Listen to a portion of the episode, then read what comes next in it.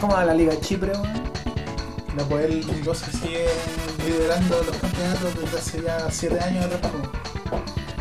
Yo creo que a Sala lo hubiese ido como el hoyo en esa liga, weón. weón. Malos para la pelota, weón. la Liga Chipriota. Sí, pues, weón. Aprende, Luca Tudor.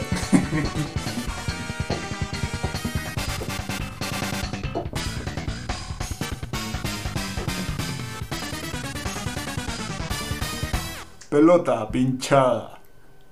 Bueno, eh, primer episodio de una serie de. Ojalá muchos. Ojalá nos hagamos millonarios con esto. Eh, ojalá tengamos nuestro espacio en, en CNN y esa, todas esas páginas, o sea, todos esos medios comunicacionales que nos inspiran, ¿no? Así es. Eh, Eh, este, dar la bienvenida. Claro, sí, dar la bienvenida a los dos viewers que nos acompañan en esta. Que hay, que, hay que decir que uno de esos dos viewers somos nosotros mismos. Probable- Ah, de veras, pues, weón. Oye, ¿quién Sí. será el otro, weón? No se sabe. O weona, no, no queremos ser. Sí. No queremos ser binarios acá. Eh, no, no Eh. lo podemos saber todavía, pero eh, saludar a ese cordial espectador. Sí, pues, sal- En saludarlo. este, este es una, una transmisión exclusiva que no. Claro, eh, yo El primer oyente. llevaba a usted a Chile Tricontinental vía, vía Twitch y los asociados, digamos. Eh, yo quería partir con una pequeña introducción. Eh, Adelante. Um, bueno, me demoré harto en escribirlo, ¿ah? Pero bueno, el- este podcast eh, está creado a partir de la superficial observación de que nadie pesca a los perdedores, digamos. Eh, por si no se dieron cuenta, la weá se llama pelota pinchada, lo cual es puta, weón, un funa recreo en cu- cualquier contexto, digamos. Eh, pocos documentales o registros históricos serios cubren la historia de los perdedores. No es que nosotros tengamos la verdad ni la exactitud histórica, puesto que no somos periodistas, ni lo que sea que se necesite para que nuestro interés, ganas de recopilar información y compartir esa información en un formato relajado, pueda ser válida y creíble. Apuesto a pensar que si en algún momento llegas a escuchar este podcast, ojalá volado, este te invita a pensar sobre las infinitas consecuencias que algo como un partido de fútbol puede afectar sobre un pueblo entero, sobre una familia o sobre una persona. Siento que siempre es bonito recolectar el tumulto de reflexiones que se crea a partir de acceder a la información de manera distinta y no, digamos, bajo el, el alero de las grandes corporaciones y, y entre otros, ¿no? Y, ay, hay que ser periodista para hablar de la wea. No, pues, weón. Aquí tratamos de demostrar que no, pues, weón. Trata, eh, esto es una especie de, de llamado a, weón, puta... Anímate a mostrarlo algo. Claro, anímate a seguir tu pasión de la forma en como sea, pues, weón. Claro, ¿cachai? y lograr expresarlo a través de cualquier medio. Exacto, ojalá con un copete en la mano. Eh. En este proyecto miramos historias cuyos protagonistas son los que se quedan tirados en el pasto, llorando de impotencia y rabia. Probablemente pensando en puta la wea, le pegué como el hoyo. o sea, bueno, obviamente homologado a las variantes lingüísticas del idioma de origen, yo no veo a un húngaro diciendo puta la wea, po. Eh, para terminar esta introducción yo quiero citar a, a don Francisco Muat, digamos, el otro día se mandó una cuña bien buena. eh, el amor verdadero no se negocia con el resultado al azar de una cancha. Inspirador. ¿Me, me lo repite? El amor verdadero no se negocia con el resultado al azar de una cancha. Igual puede que la haya agarrado mal, ¿eh? porque lo escuché en vivo y lo anoté ahí a la primera. Eh, bueno, el capítulo de hoy, digamos, ojalá el primero de muchos, eh, ojalá se conserve la energía y las ganas de seguir haciendo esta wea. El capítulo de hoy trata acerca de un equipo francés que se llama el Stade de Reims. O, Stade Reims. el Stade de Reims o de Reims, no sé cómo le guste llamarlo. eh, el cual tiene una historia bastante particular porque el equipo que pierde la primera final de la de la, de de la Copa Champions League.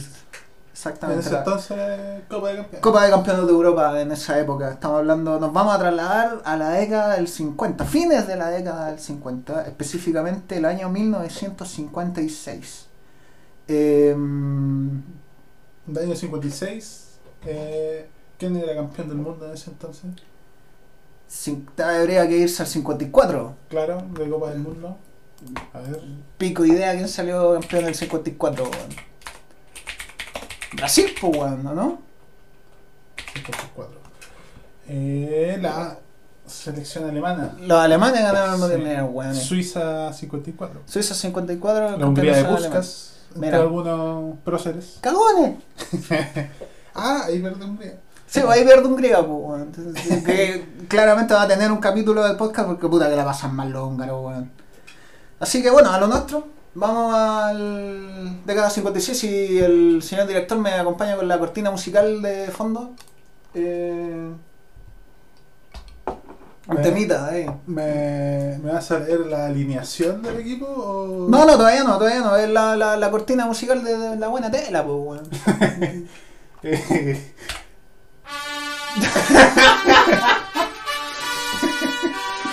Bueno. 1956. Cacha que la, primera weá que me di cuenta cuando googleé el año es que existen como otros nueve calendarios.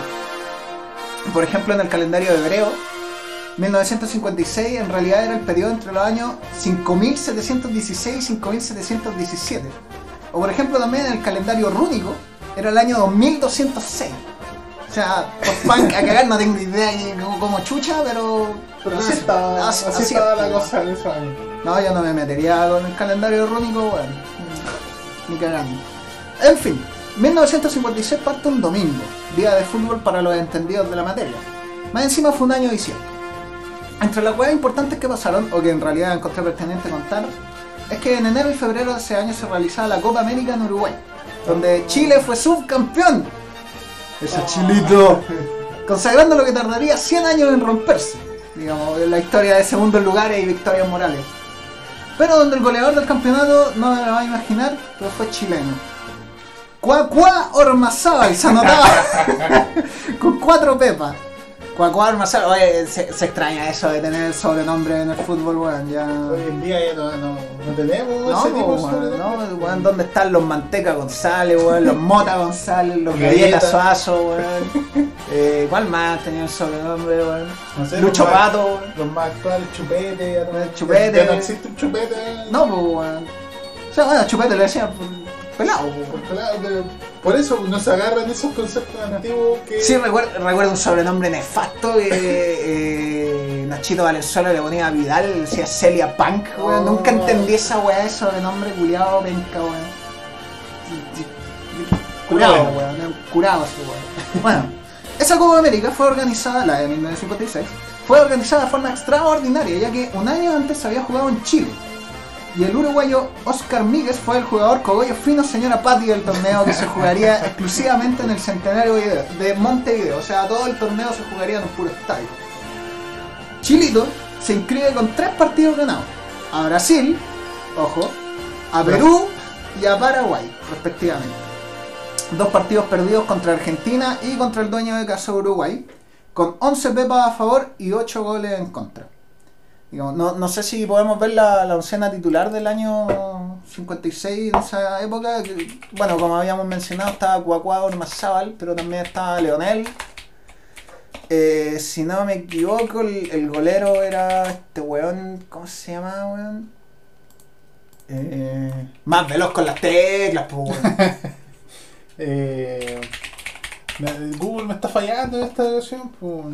No, pues, weón, tenés que poner.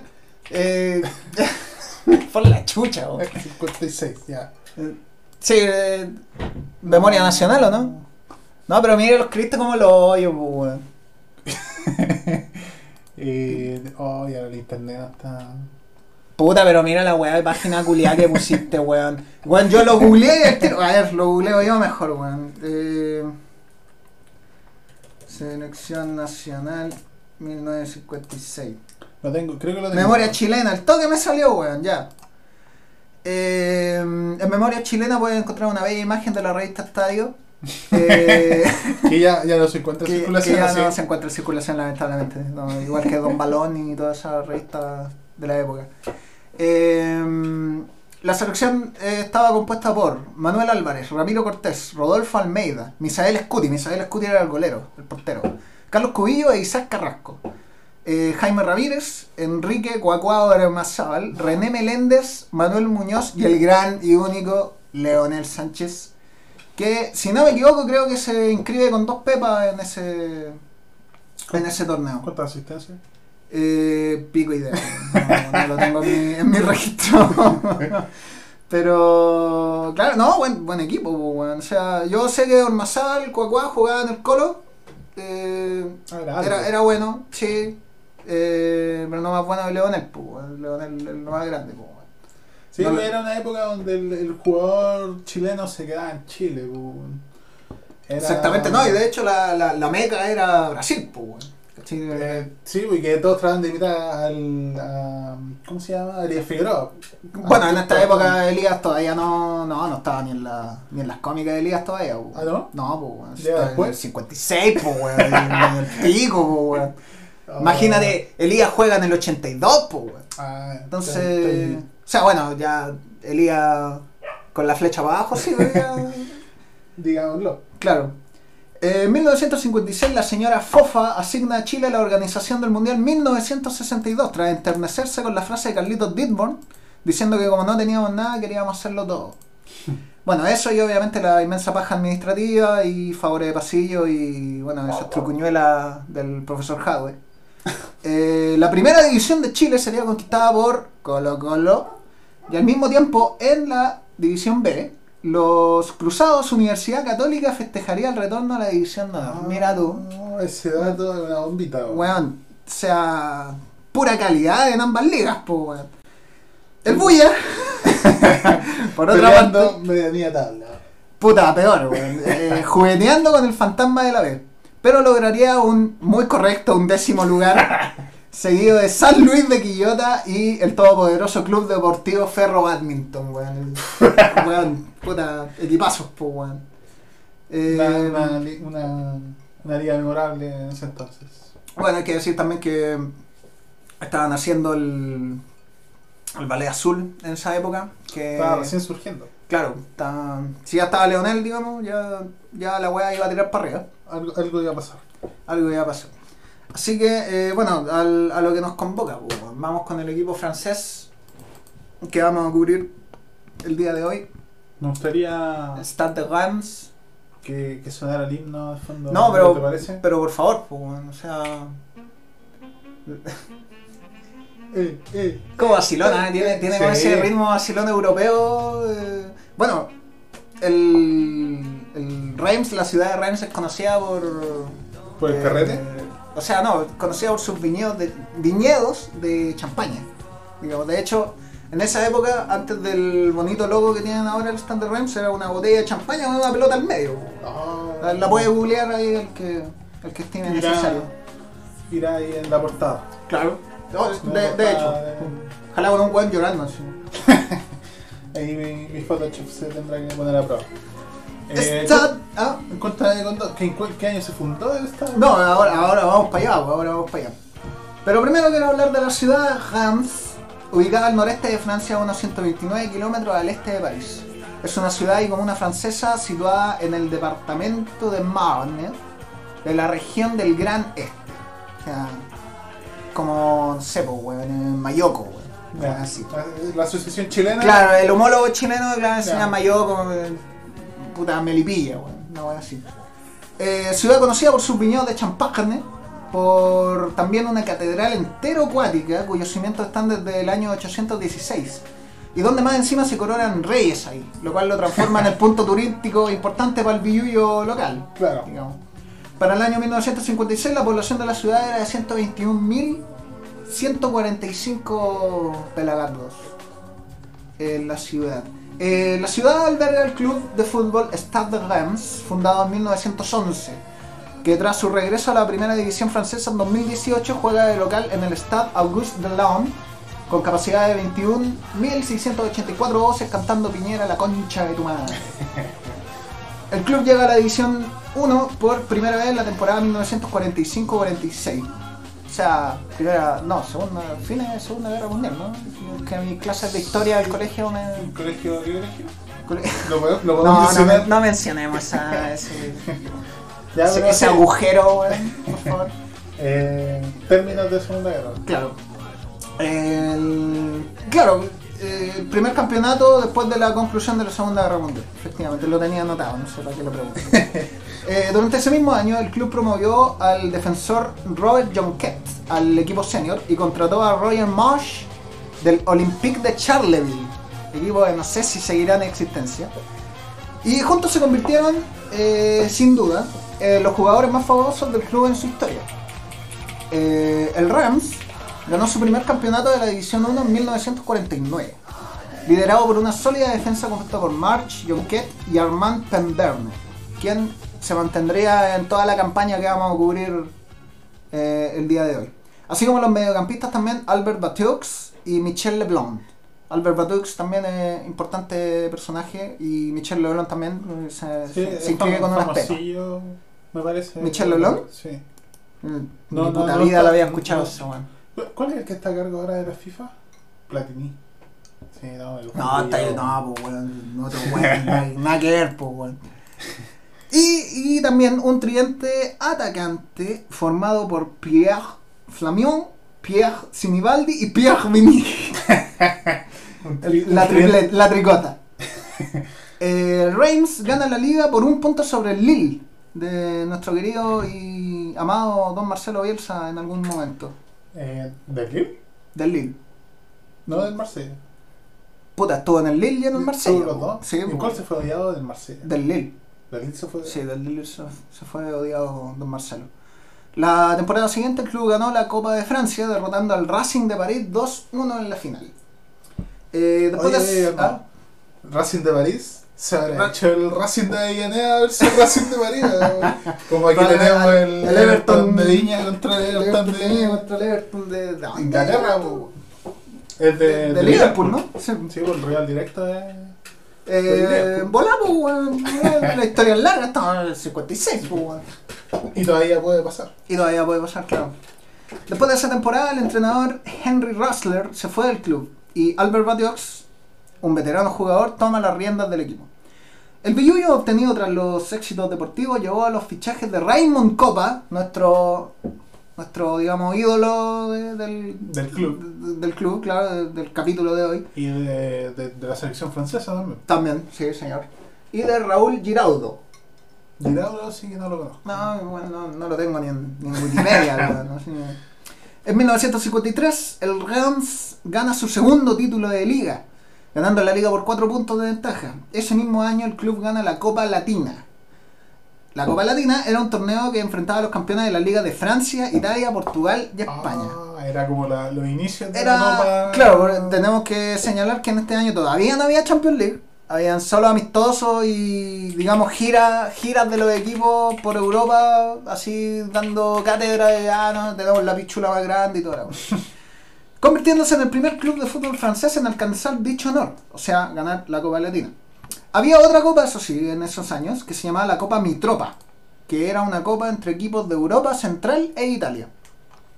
Pero que no la vamos a pescar porque no, no aplica. Y un brillo. La, la victoria fue citada como un golpe para Francia después de que el país terminó tres años consecutivos como subcampeón de la competencia. En el 52, el Barcelona le ganaría al Nice.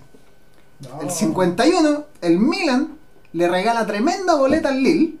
Y el año 50 fue el Benfica, digno portador de un episodio de este podcast también, dicho sea de paso, que le ganaría al Bordeaux. O sea, cagones... weón, Por donde se les. Claro, hasta la arremetida del Standard Reims que gana la Copa Latina del de, el año 54. Después de la temporada de 1954, eh, Robert Marsh se fue a jugar al Racing de París. Eh, en 1955, el Stade de Reims gana su tercer título en seis temporadas. El campeonato condujo a la clasificación del club para la recién creada Copa de Europa. Y ahí es donde vamos a enfatizar la Copa claro. de Europa, donde yo no conozco toda la historia, de hecho aquí el, el Máximo está contando... ¿Por No digas mi nombre verdadero, weón. No, no que digo cuál es tu chucha. nombre verdadero. ¿Cuál era tu seudónimo? weón? Eh, Maxi. Vamos a poner la foto Max- de Maxi. Maxón. Maxón. Eh, entonces a mí me parece muy interesante porque yo no, no conozco bien la historia. Sé que, o sea, conozco los fracasos, pero nunca había, me había adentrado en la historia de los Stade Reims como como ahora. Bueno, claro, es un, es un equipo que yo creo que pasa desapercibido entre el, entre el futbolero casual, digamos, que, que, digamos, puta, hay que igual reconocer que la Liga de Francia no es como la liga más interesante La más- de, Y la más top. de ver porque... es como la que. En, en el ahora, en el futbolista que. O sea, el, el joven actual, yo creo que ve como el Paris Saint Germain como un gran equipo. Claro, Teniendo en, en la misma liga buenos equipos que son como más clásicos de. Claro, por ejemplo, La- el, las- el, Marsella, el Marsella que tiene su final de Copa Europea, si no me equivoco, Euro- de, bueno, de, de UEFA en esa época, lo que es hoy Europa. UEFA. Eh, puta, el, el Olympique de Lyon también. eh, aquí sucede algo chistoso, porque yo, por ejemplo, cuando chico crecí viendo al Olympique de Lyon de Juninho Pernambucano, pues, weón. Esta campeones, ¿cachai? Siete veces campeones. Es como lo, lo que sale de repente en esos en esas eh, páginas culiadas de Instagram de fútbol, weón, la, la Farmers League. Ya era la misma weá, ¿cachai? La liga francesa, lamentablemente, los últimos weón, 20 años se ha convertido en una liga culiada de amotinados culiados, weón. Sí, ¿cachai? Así como, weón. De hecho, hay que destacar, año 2012, nuestro Marco Estrada sale campeón con el Montpellier, digamos, que es de, de los pocos equipos que, digamos, hicieron la, cambiaron No. un poco la estadística culiada de Sí, la liga, pues, weón. Sí, pues, y actualmente el único que le, le hacía algo de peso era el Mónaco. Al Claro. PSG en los últimos 10 años. El Principado. Y no, pero no, de ahí nadie más. Claro, y de aquí en adelante no, no se ve mucho, mucho futuro para otro equipo que no sea el PSG y esto es culpa de los jeques. Claro, pues, hasta que llegue otro jeque a comprarse, puta, no sé, pues, eso, eso es lo divertido, llegan a comprarse equipos culeados random, pues, weón, ¿cachai? Así, Claro, como lo que pasó ahora en este Con estado New- de pandemia de Newcastle. Sí, pues, weón, que de hecho está en duda porque ya se supo que la weá era para encubrir la, digamos, el, todo este sistema de piratería que tienen los árabes de transmitir la Premier. Mm. Entonces, como que la weá quedó en duda que le- ya no se sabe si se va a vender el Newcastle al, al jeque culeado que quería comprar. Pero sí, igual, eh, volviendo al, al tema del- de la League 1 o League Mm. 1, eh, One. el PSG, por ejemplo, ahora, eh, recién cuando lo compra el jeque y trae a Cavani, trae a Ibrahimovic. No, o sea, ah, bueno, sí, pues Cavani, Ahí. pero el primer, el primer gran fichaje fue Pastore, pues. Un Pastore Para- que la para que rompía en. Palermo, en Palermo, Italia, claro. Eh, sí, pues, Pastore, y de ahí empezamos pues, a traer Claro. loco. Claro, Thiago Silva, weón, eh, el Latan, eh, Cavani. bueno, y- después Neymar más adelante. Claro, de Draxler, Draxler, po, weón, Draxler era bueno, loco. Draxler, weón, perfectamente podía haber brillado en el Chelsea, weón. Sí, así, el. United. Claro. Pero recién cuando empieza a llegar el jeque, recién ganan su tercera copa, su tercera liga. Eso es lo divertido. Por ejemplo, este año que los declararon campeones, quedaron, quedaron a una copa de igualar al Olympique de Marsella, si no me equivoco. Sí, eh, según aquí el dato, eh, claro, ¿El da- el dato duro? El, el dato duro aquí lo iguala al Marsella. Claro. Que tiene 8 títulos. Ah, no, se fue superado. Ah, no, sí, sí, sí. Tiene 9 títulos y el, PSG ahora también tiene 9 títulos con el Olympique de Marsella como su principal, Principal escolta. escolta. Bueno, para, lo- para los que jugamos FIFA 98, igual eh, el, el PSG era como el equipo más roto cuando tú jugabas en la Liga de Francia, pues. ¿Por qué? Porque era como el equipo más brígido, el que tenía los mejores jugadores en esa época. Pero, Pero no definitivamente, claro, pues, weón, anda, si vos veis los años pasados, weón, los weones ni un brillo, pues, weón.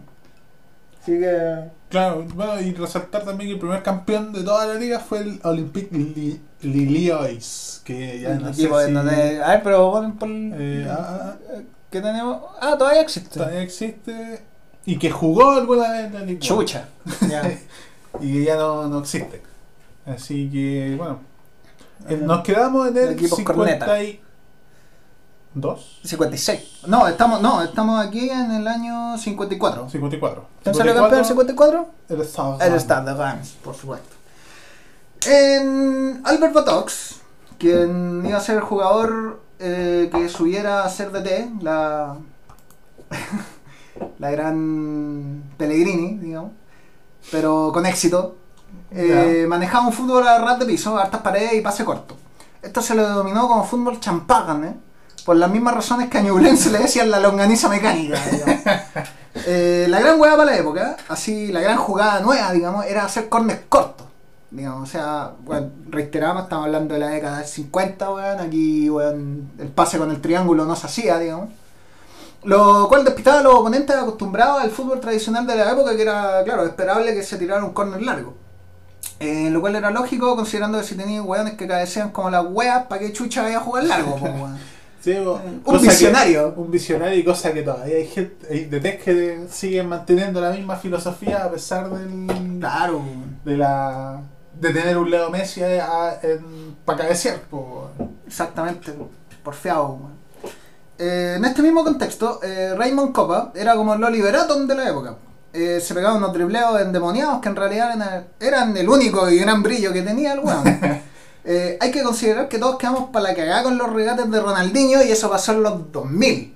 ¿Cachai? Entonces estamos hablando de un transcurso de 40 años donde weón, el amague era, weón, puta... eh, Era un traes- enganche. El enganche, claro. Exactamente. El amague, el amague conocido era el enganche, digamos. Y Entonces, Ronaldinho llegó y dejó la zorra. Y por eso yo creo que también están recordados como un jugador la- querido. el y- jugador que le trajo alegría al fútbol de nuevo. Claro. Sí, pues, estaba Raymond Copa que hacía el enganche que todos caían. No, no había defensa po. que se lo podía. Exactamente, que de hecho también ese enganche probablemente se populariza más, no con Copa, sino que se populariza más con Garrincha. Que Garrincha tenía ese enganche culiado que Siempre lo hacía y siempre le salía. siempre lo hacía y siempre le salía, exactamente. Eh, Copa era algo homólogo a lo que sería Ronaldinho en los 2000 para la época, aunque asumimos que de una forma mucho más rústica, digamos. Copa era el clave del equipo, Batiox lo sabía y se comentan rumores de pasillo que tenía advertido a Copa de que si jugaba como el hoyo lo iba a echar del equipo. Ña. Bien ahí. Eh, En 1955 también comienza la maldición de ser segundón en competiciones y momentos importantes. El Reims juega la Copa Latina de la época, 1955, donde participan los campeones de Portugal, España, Francia e Italia, como habíamos mencionado anteriormente. Llega a la final derrotando por 3-2 en el global al mítico AC Milán de César Maldini, el padre de Paolo Sí. y la pierden contra el Real Madrid, mira tú. que llega a la final después de despacharse al campeón de Portugal de la época, que no lo anoté por algún motivo. De local ante 40k de personas. El argentino Héctor Rial, un nombre que se va a repetir demasiado en este podcast, sería el verdugo del Reims con dos pepas en la final. Eh, ¿Argentino? No, eh, sí, argentino Héctor Rial, pero argentino nacionalizado español. Ah, digamos. ya, ya. Nunca jugó por la Argentina. Creo que nunca jugó por la, por la albiceleste. Eh, a los del Real Madrid les encanta hablar de su famosa dinastía y que estamos a puertas de cubrir. Yo lo único que voy a mencionar y dejar reposar es el hecho de que vamos a hablar del Real Madrid en época de Franco, quien reconoce que utiliza el Real Madrid con fines propagandísticos y políticos. Sea, y fue, fue un- gran parte de sus campeones, campeonatos fueron un robo. O sea, Se pod- Había- podríamos había decir eso. había, había plomo detrás de él. Digamos, sí, sí. Plomo eh, para ambas partes, para el jugador y para el... Para todos lados, Al po, Real. weón, para todos lados. Igual hay que decir que Franco era como un weón más nacionalista que la chuve, fascista reconcha de tu madre, weón.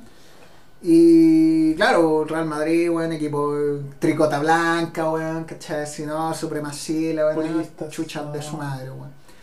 La Copa de Campeones de Europa de 1955-1956 fue la primera edición de la Copa de Clubes de Campeones Europeos de Fútbol, mejor conocida como Copa de Europa organizada por la Unión de Asociaciones Europeas de Fútbol, la UEFA. Denominada así hasta 1992 cuando la competición fue reestructurada, pasando a denominarse como Liga de Campeones de la UEFA, o la Champions League como la conocemos hoy, auspiciada por Heineken.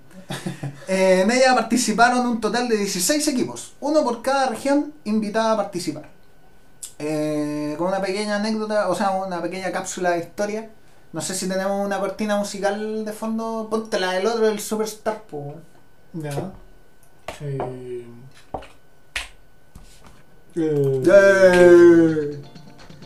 No, pues es el de las alineaciones, po, weón. Está la weá. eh, eh, Puta de la caga. Eh, ¿Cuál era el otro que tenía? O pone cualquier weá de fondo, weón. La concha de tu madre. Ya. Pase piloto, po, estoy metiéndome los comandos. Buenas tardes, soy Cristian Arcos. Eh, no sé, no sé. La competición, la Champions League o la Copa de Campeones de Europa en esa época, surge por la iniciativa del diario francés Le Equipe, quien cuenta con la cooperación de diversos dirigentes europeos, entre los que se encontraban Santiago Bernabéu, mira tú, y Yo- yo Raimundo Saporta. ¿eh? y que acabó contando finalmente con la organización por parte de la UEFA, quien estaba en un principio más centrada en crear una competición a nivel europeo de selecciones. Los clubes participantes de esta primera edición de la Copa de Campeones fueron elegidos por la revista francesa de fútbol Le Equipe, basándose en que eran los clubes más representativos y prestigiosos de Europa. De los equipos inicialmente seleccionados, el Chelsea no puede jugar el torneo porque la Federación Inglesa no se lo permite, pensando que el torneo era un nivel inferior y que era menos importante que el torneo doméstico de Inglaterra. Bueno, hay que pensar también que la FA es del 1901, 1905, Sí, ya, sí. entonces, claro, había cierto respaldo en ese argumento. digamos. Así que en vez del Chelsea fue invitado a un club polaco. El Holland Sport de Holanda cede su lugar al PSV Eindhoven. El Ombed de Hungría, que otro equipo que se merece una cápsula especial del podcast porque puta triste, weón, puta esto húngaro, weón. Eh, declina la oferta de participar. Y el Copenhagen de Dinamarca fue reemplazado por el Artus, no, el Arus GF del mismo país, de O sea, Dinamarca. Podemos decir de que gran parte de Europa era hacia mm, eh, recato de entrar al torneo. Claro, los weones, es que como todas las weas que parten, digamos, Sí, no se- que- nunca se le tiene mucha fe a la wea. Claro. Eh, también quisiera destacar el hecho de puta, weón, tener un equipo de Dinamarca, weón, se considera equipo de Hungría, ¿cachai? Una weá que ya no se ve hoy por hoy, digamos. O sea, si, si, si clasifica el Young Boys de Suiza ya es como conche de madre. Sí, pues no, y por lo general la gran mayoría de estos equipos ahora eh, en la actualidad se van a la Europa League. Claro, exactamente. Como que prácticamente crearon esa, esa copa para que otros Para equipos que- fueran y, y tuvieran Toda Europa más del Este tenga ahí aire en su copa culiada, Claro. vayan- váyanse vaya a carretear, Claro. ¿no? Y en cambio la Champions League se quedó con los más Claro, los más equipo, fifí, equipos alemanes y toda, toda la mierda. Eh, en esta primera edición se anota un total de 127 goles en 29 partidos disputados, lo que equivaldría a la nada despreciable cifra de 4,37 goles por partido. Mansos partidos. Puta, yo no sé si diría que son mansos partidos, hay que recordar que en la época también eh, no existía el, el 5-3-1, o sea, el 5-3-2, ¿cachai? Estamos hablando de equipos que jugaban con 3 atrás, eh, puta, y 5 delanteros. Entonces era clásico, Muchas pepas. muchas pepas en el partido. Que en cierta forma me imagino era la zorra en la época. Sí, pero era un espectáculo más agradable de ver para, para el espectador. Definitivamente. Que hoy en día eh, se- poco se ve esos partidos que te gusta así por los goles. Claro, por la jugada, Por la weón, jugada. ¿cachai? Claro, tenemos empate, weón. Claro, un Melipilla, weón, Deporte. Ya, ¿qué- qué- ¿Por qué vaya a ver ese partido? Sí, weón. En fin, eh, hay una curiosidad en relación a la influencia que pudo haber tenido el Wolverhampton. el tiempo. Eh, que pudo haber tenido el Wolverhampton en la creación de la Copa, ya que como eran campeones, hicieron un doméstico con varios partidos en su estadio contra equipos de Europa. Así los equipos cuáticos, como el Spart- Spartak de Moscú, digamos, y el Honved de Hungría, entre ellos. Eh, la weá es que los Wolves, o los Lobos, ganaron la mayoría de sus partidos y los británicos se dieron color de que eran campeones del mundo. Hasta que el editor del diario Le Equipe de la época les para los carros a los culiados y les dice, cito, no, el Wolverhampton no es aún el campeón del mundo de clubes. Antes de declarar que el Wolverhampton es invencible, tienen que ir a Moscú y a Budapest. Y hay otros clubes de renombre internacional, como el Milan y el Real Madrid, por nombrar solo dos. Un campeonato mundial de clubes, o al menos uno europeo, más grande, más significativo y más prestigioso que la Copa Mitropa, y más original aún, que una competición de los equipos nacionales. Debe ser lanzado. Diciembre de 1954. Después de que el weón dijo esa weá, todos prenden. Así que, weón, no, pues weón, hagámoslo, weón, hagámoslo. Así que, eh, poquito. Sí, hace un poquito de calor. Eh, voy a buscar una, una piscola. Trae la piscola, yo voy a seguir Sí, sí, va. comentando. Eh, así es como nos trasladamos a la Champions League de 1956. Así es como en 1956, un 4 de septiembre, se juega en Lisboa el primer partido de la Copa de Europa, donde el Sporting de Lisboa empataría 3 a 3 frente al Partizan de Belgrado. El Illuminati que anotaría el primer gol para quedar en los registros históricos sería Joao Baptista Martins del Sporting de Lisboa. Por el lado del Madrid, o sea, bueno, aquí vamos a hacer un análisis. eh, vamos a tomar a los dos equipos finalistas. Spoiler, puta, el Madrid llega a la final, bueno, todo aquel que conozca un poco de fútbol sabe que el Madrid Ya. gana la primera Champions. Así que vamos a, a ver desde su lado primero, vamos a partir con el Real Madrid. Por el lado del Real Madrid, su primer partido sería contra el Servet suizo. Servet, Eh, el Servet, po, Hoy en día. Creo que en el ¿qué- Servet jugó un chileno ahora que, que lo pienso, weón. Su Rosenthal. así- No, no, No, Rosenthal juega del no, San weón. Galen. Eh, no, Zamorano juega del San Galen. Pero es que un chileno juega el. En el Servete. Creo que sí, weón. A ver. Eh, Servet, Chile. Pero así como un, un. Mico, un Mico. Cacha, mira, la, la primera weá que me sale, la tercera.com, Servet, el equipo suizo que cambió las carreras de Valdivia y Bosellor. Ahí te la dejo. Ahí te la dejo, weón. El paso por el fútbol helvético resucitó la carrera del mago. El alero en tanto alcanzó allí la madurez para ser la figura de hoy. O sea, weón, pasándose por la raja, weón, O'Higgins de Rancagua, weón. No, weón, como el hoyo. En fin, eh, Real Madrid contra el Servet Suizo, eh, equipo al que le ganaría por un global de 7-0 a favor del Real Madrid, con goles de Muñoz, Real por 2, Di Stéfano por 2, Iglesias y Moloney. El siguiente rival sería el Partizan de Belgrado, quien sería un digno rival eventualmente. En Madrid las cosas favorecían al equipo merengue. Doblete de Castaño, sumado a las pepas de Gento, otro crack de la época, Gento, y Di Stéfano. Ponían un 4-0 categórico contra el equipo serbio. Ah, no, perdón, me equivoqué. A ver, el equipo serbio. No, el serbio está. No, no sé, weón. Eh, contra el equipo serbio que quedaba de Perkin jugando de visita. Pero se sabe que no hay que mirar de huevo, o sea, no hay que mirar a huevo a los equipos de Europa Oriental. 3-0 el Partizan le gana al Madrid, lamentando no haber podido anotar la cuarta pepa que permitiera la hazaña. Eh, no menor igual al ganarle al Madrid, weón, de local. Y 3-0 con Tercero, po. arco, claro, arco imbatido, no, nada que decir. Mil, Milu, ¿Cómo? Milutinovic, Milutinovic, quien a la postre sería galar- galardonado como el goleador del campeonato de esta Champions League, se inscribe con dos pepas para llegar a los 8 goles que le darían el premio jugador Furgones Tío Willy del campeonato.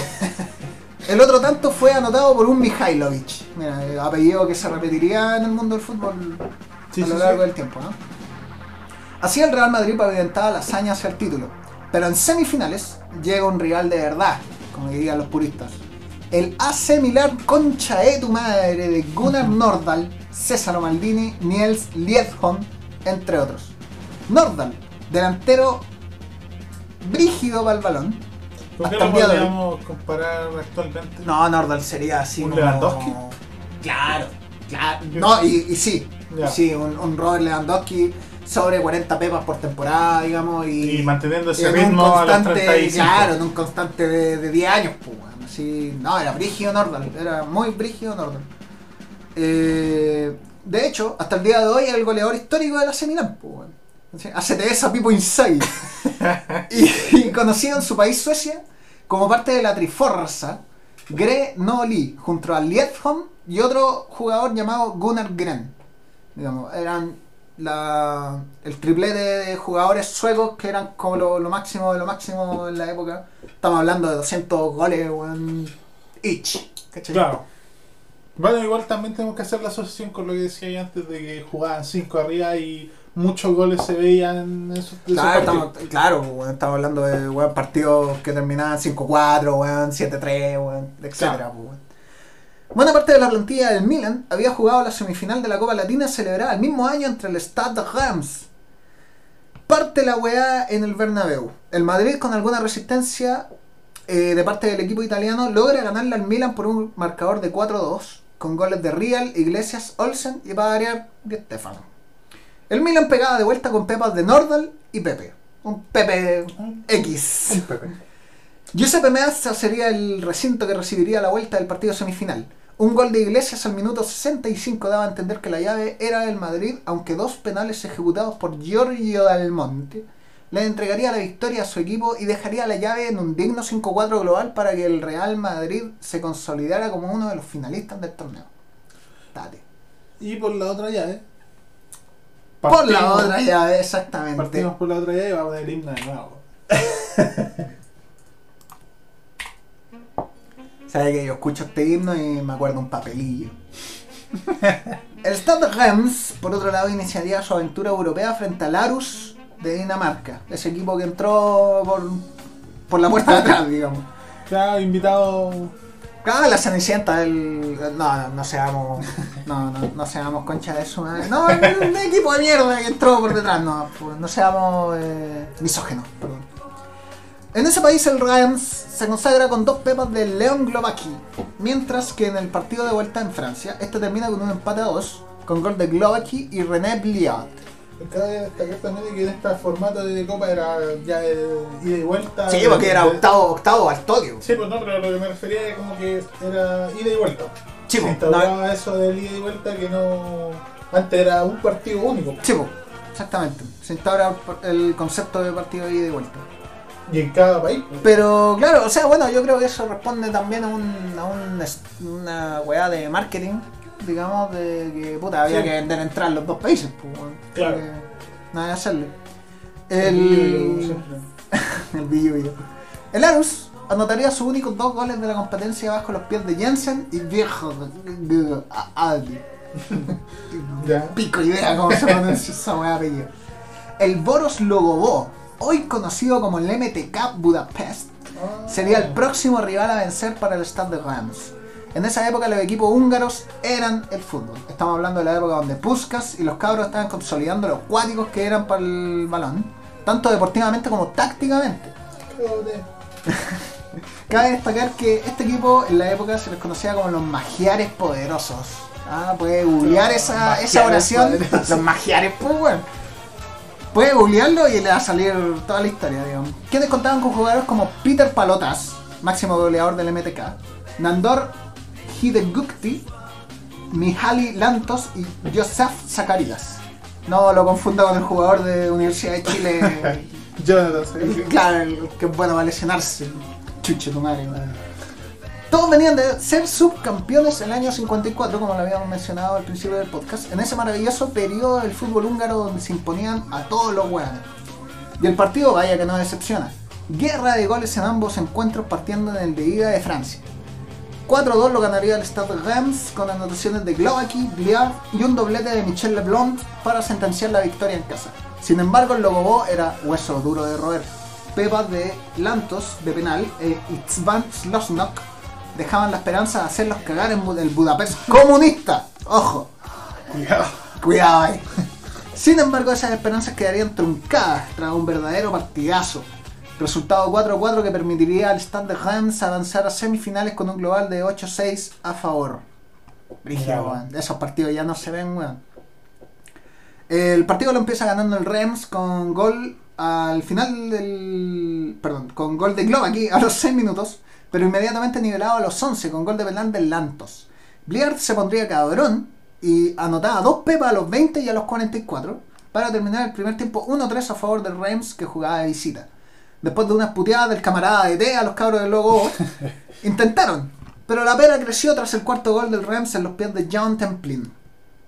Palotaz descuenta para el Logo el minuto después y en el minuto 74 penal, otro penal cobrado por Lantos, lo canjea por gol y finalmente Palotaz al minuto 82 le entrega dignidad al resultado de lo que es verdaderamente el partido de la Copa, porque en partido lleno de goles, partido Sí, más nivelado de la Copa definitivamente. Por lejos. Pero ojo, que la final no se queda atrás. El primer partido de semifinales lo ejecutarían en Francia y terminaría en un resultado de 2-0 para el Reims con gol de LeBlanc y Bliard ante el Hibernian escocés. Cach. Un equipo escocés llegando a semifinales de Champions, pues weón. Eso, eso yo no sé. Yo creo que tengo toda mi fe en, en Gerard.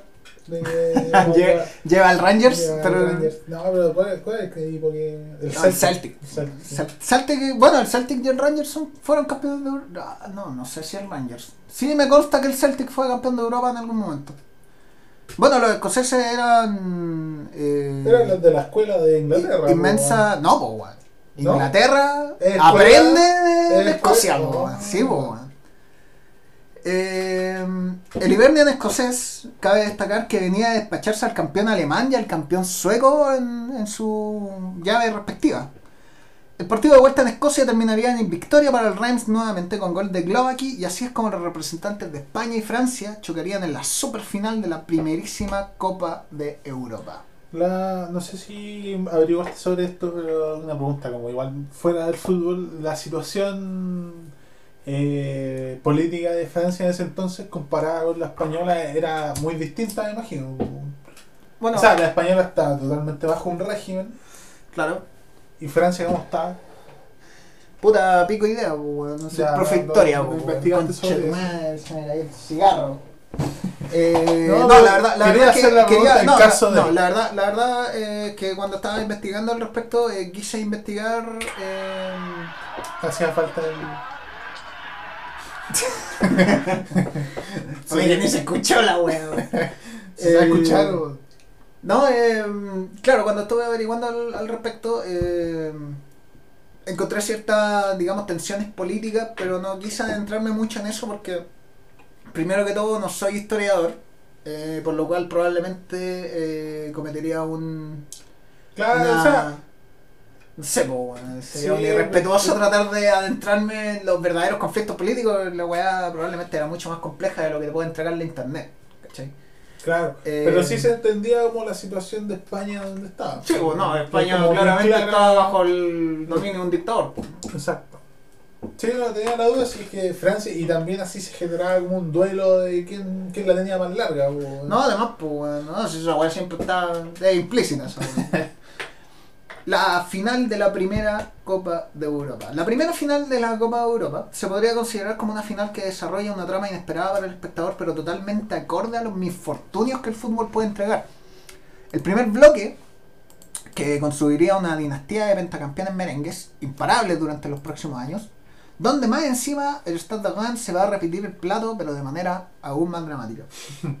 El 13 de junio de 1956, el Estadio de Parque de los Príncipes recibía la primera final de la Copa de Europa entre el Stade de Reims y el Real Madrid, ambos equipos sólidos en sus fases previas, mostrando buen fútbol y hartas pepas. Por 60 francos, te llevaba en la programación de 28 páginas, muy bonita, que se puede ver en internet ¿Está en Google? está en Google, como recuerdito, y eh, ante 38.239 espectadores controlados, se preparaba el puntapié inicial entre los champañazos y los merengues. Aquí es donde yo le pido, eh, si podemos ver formaciones titulares de ambos equipos. Estaba sonando. Pensé que íbamos a ver el, el partido. po. No, no, no, Primero no, la alineación, después el partido. po. Claro. eh, Eh, ¿Me dicta la alineación o.? Real Madrid 1956. No, aquí tengo la plantilla. Búscate la del Stade de Rams. Ya. Entonces tenemos la plantilla eh, del Real Madrid 1955-1956 al arco jugaba Veraluce y Juanito Alonso. En defensa estaba Becerril, Marquitos, Navarro, Oliva y Rafael Lesmes. De centrocampistas, Atienza, Gento, Manolín, Mars Manolín. Marsal, Mateos, Miguel Muñoz, Roque Olsen, Héctor Rial, Rubio, Santi Esteban, Wilson y Zárraga, capitán del equipo. Delanteros, Castaño, Alfredo Di Stefano, Joseito, Moloney y Pérez Paya. El director técnico, José Villalonga. ¿Cuál era la alineación titular del Eh, staff no de, la Rams? ¿No lo encontraste en, en, en livefootball.com? Espérate, espérate. No, aquí la encuentro. 54, ¿verdad? 56, pues, weón. Ah, sí, pésimo podcaster, weón. Oye, pero no, no, no, me- No, weón. no me, me voy a creer que me sale la del 55 y después me salta el 58, weón. Una mierda página, weón. Ya, aquí lo encontré. El Stade de Reims jugaba con René Janquet Alarco, Raúl Giraudo en defensa, Robert Jonquet, Raúl Scholhammer, Simón Senni, todos franceses por cierto. ¿eh? Centrocampistas, Raymond Sisi, Michel Hidalgo, Raymond Copa, Robert Lavantin, Armand Penvern y Robert Siatka. Delanteros, Raymond Barato, René Villiard, Leon Globaki, Michel Leblond y Jean Templit. El director técnico, Albert Badox. Oye, ¿y en ambos equipos puros nacionales o había algún extranjero en.? Bueno, claramente Estefano no era pues, español. no, digamos. Eh, lo que sí no, no pude investigar bien, digamos, o no pude adentrarme suficiente en la situación de Rial, digamos, de Héctor Rial. Héctor Rial se supone que es argentino, pero, Pero en que- todas las otras fuentes que encontré, el weón es considerado español. ¿sí? Entonces, me imagino que hay alguna alguna trucuñuela hubo. Claro. Hay que destacar también, bueno, quisiera mencionar que en, en Tifo Fútbol, en el canal Tifo Fútbol de YouTube, hay un video muy bueno acerca del fichaje de Alfredo Di Stefano. La influencia que tuvo Franco en ese maldito fichaje, porque ese fichaje era del Real Madrid, o sea, del Barcelona. Barcelona lo tenía listo, ¿cachai? Y bueno, hay todo, hay todo un, hay toda una historia ahí porque onda Di Stefano jugaba en, en la liga colombiana, en Millonarios de Colombia, en, el- Millonarios. en el primer ballet azul. Y era curioso porque por lo que pude ver en ese video, y lo pueden buscar en YouTube, eh, en ese video creo que la, la- la- la liga colombiana estaba como fuera del, del- los estándares FIFA, por así decirlo, entonces los weones no tenían que pagar por traspasos. pues. Ah. Era una weá bien rara la weá. Y de Por Stefano, nomás, claro. era como contratar por jugador libre. Y de hecho de Stefano pasa del Real Ma- del Millonarios. River Plate. Ah, Viene River. ser campeón con River dos veces, digamos, y se va al Millonarios de Colombia, digamos. La pasa como hoyo en Colombia, según él mismo. Y de ahí inicia ese proceso de fichaje por el Real Madrid y toda la weá que, de nuevo, eh, el weón sigue al Barcelona. Pero ahí hubo el hombre del maletín. Eh, hay que decir que hay muy poco registro del evento. Más allá de algunas fotos y, al- ese resumen de mierda de dos minutos que tiene el Real Madrid en su página de YouTube acerca de la primera final de la Copa Europa. Por ende, solo podemos comentar los goles y mencionar que el primer gol es un remate a, ras de piso por parte del jugador Leblon para brindarle al Reims el primer gol del encuentro en un sorpresivo 6 minutos de la brega. La locura se desataba porque cuatro minutos después, hermoso pase de Bliar por sobre la defensa madrilista que Templín intenta acomodar de cabeza. Cagándola claramente porque la tira para la chucha más adelante, con el, cor- con el arquero Alonso saliendo a cortar lo que parecía una jugada de despeje para el Madrid. Pero Alonso quería figurar e inexplicablemente le deja el balón servido a Templín para que este solo la empuje y sentencia una jugada de despeje para el Real Madrid. Eh, con un categórico eh, 2-0 sobre el equipo español del equipo eh, Stade de Reims. Eh, este mismo agarraba confianza cuando Di Stefano controla un muy bello pase entre líneas y ejecuta su tanto personal para devolver el golpe. 2 a 1 y la pera empieza a tiritarle a los franchutes. Y con razón, porque Real estaba en el equipo contrario. El mismo Real que los vacunó en la final de la Copa Ah. Latina, los vacunaría de nuevo al minuto 30 de partido. Fenomenal desborde de Stefano, pase de la muerte 2 a 2 y el carrete en Francia completamente funado. 15 minutos pasarían y se daría por concluido el primer, el primer tiempo de esta final. Primer tiempo, pero alocado. No, pero- weón, locura, weón. Nerviosismo en la grada se apoderan los franceses, que partieron de pana, pero que se dejaron marcar dos goles bastante ahueonados, postulándose al premio profesor Bozán Fiesta Hielo del partido. El registro del partido un tanto confuso. Comenzando el segundo tiempo sale de Estefano cagándola con un pase. Digamos en el video que podemos ver en el canal del Real Madrid, digamos, está- en footage. Y el Reims tirando pases largos, de los cuales uno lo conecta de cabeza a Michel Hidalgo al minuto 62. Se desata la completa locura, la gente se da color con la garra champañística y el Madrid queda anonadado.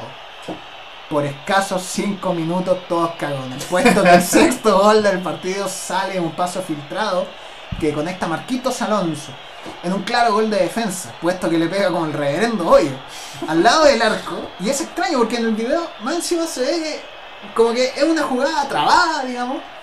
Nadie la puede sacar. Nadie la puede sacar y weón, de piernas. weón, el weón te juro, weón- pueden ver el video, el video está en YouTube, el weón te juro que le pega para afuera, weón. Te juro que le pega para afuera y el balón rebota de un defensa del Reims y termina ingresando a la portería y ya que. Papelón. De local, 3-3 encima, el Reims empieza a ver la fea. Nos acercamos al minuto 80 de partido y las cosas parecían estar niveladas. Pero un pase Ahí- que el. Ah, Calmado. Ahí, eh, en caso del empate, porque era final única, ¿no? En caso del empate, ahí, ¿qué- ¿cuál era la medida? Bueno, asumo que sigan a penales. O gol de oro. No, Eso nunca existió. No, esa weá no existía. No. ¿Nunca existió? No, no, o sea, en esa época no existía el gol de oro. Yo asumo que eran penales porque no. Bueno, están las reglas del torneo en, en internet, En digamos, no- que no las leí. Ya. Por ende, yo asumo que era. eh, asumo que era definición a penales Claro. eh, con empate. O sea, si es que sucedió. Sin alargue no existía. Sin alargue, no, no, existía alargue. Nos acercamos al minuto 80 de partido. O no, creo que sí existía el alargue, ya no sé. Eh, nos acercamos al minuto 80 de partido y las cosas parecían estar niveladas. Pero un pase que al parecer recibe Di Stefano, la recibe, se da media vuelta, que deja pagando al defensa del Rennes, quedando solo frente al arco. Y claramente se puede deducir, porque la jugada culia no sale entera en el video, que deja solo a quien más que Real para que conecte el 3-4 definitivo que otorga al Madrid la primera Copa Europa. O sea, de. Se cagonearon entero. Desastre, como weón, de local, weón. 2-0 La- la arriba. fiesta armada, 2-0 arriba, 14 minutos el partido, weón. O sea, no. Desastre, weón.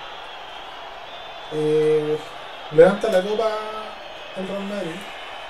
Exactamente, desastre. La fiesta no podía haber estado mejor armada, jugando local, pudiendo haber sido el campeón inaugural de Europa, el mayor fabricante de champaña del mundo, licor altamente romantizado como el líquido a beber por los campeones. Una especie de ambrosía, ¿no? Sí.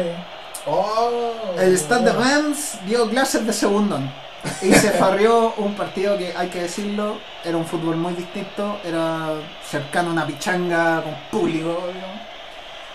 Y Con jugadores muy buenos. con jugadores, claro, claramente o buenos. sea, era una pichanga, pero con dos clamoides. Claro, exactamente. El Real Madrid aún no era la, la bestia culiada que desagradable que llega a ser. digamos, y el equipo francés tenía los jugadores para imponerse en el marcador. No, y claramente se demostró el resultado. Si fue un 4 Sí, no, y claro, no, buena, buena final para ser la inaugural. ¿no? Pudo haber sido perfectamente un 1-0. como lo Minuto último, 40. claro. Sin duda, eso ha sido un partido emocionante. O sea, mil veces mejor que el Liverpool Tottenham o el Porto contra el Mónaco, weón, finales, weón, corneta, po, weón. Eh, así que, nada, weón, una terrible, terrible final para el equipo francés, realmente, weón. Claro, eso marca la, la tónica del, del podcast de perdedores, de segundos lugares.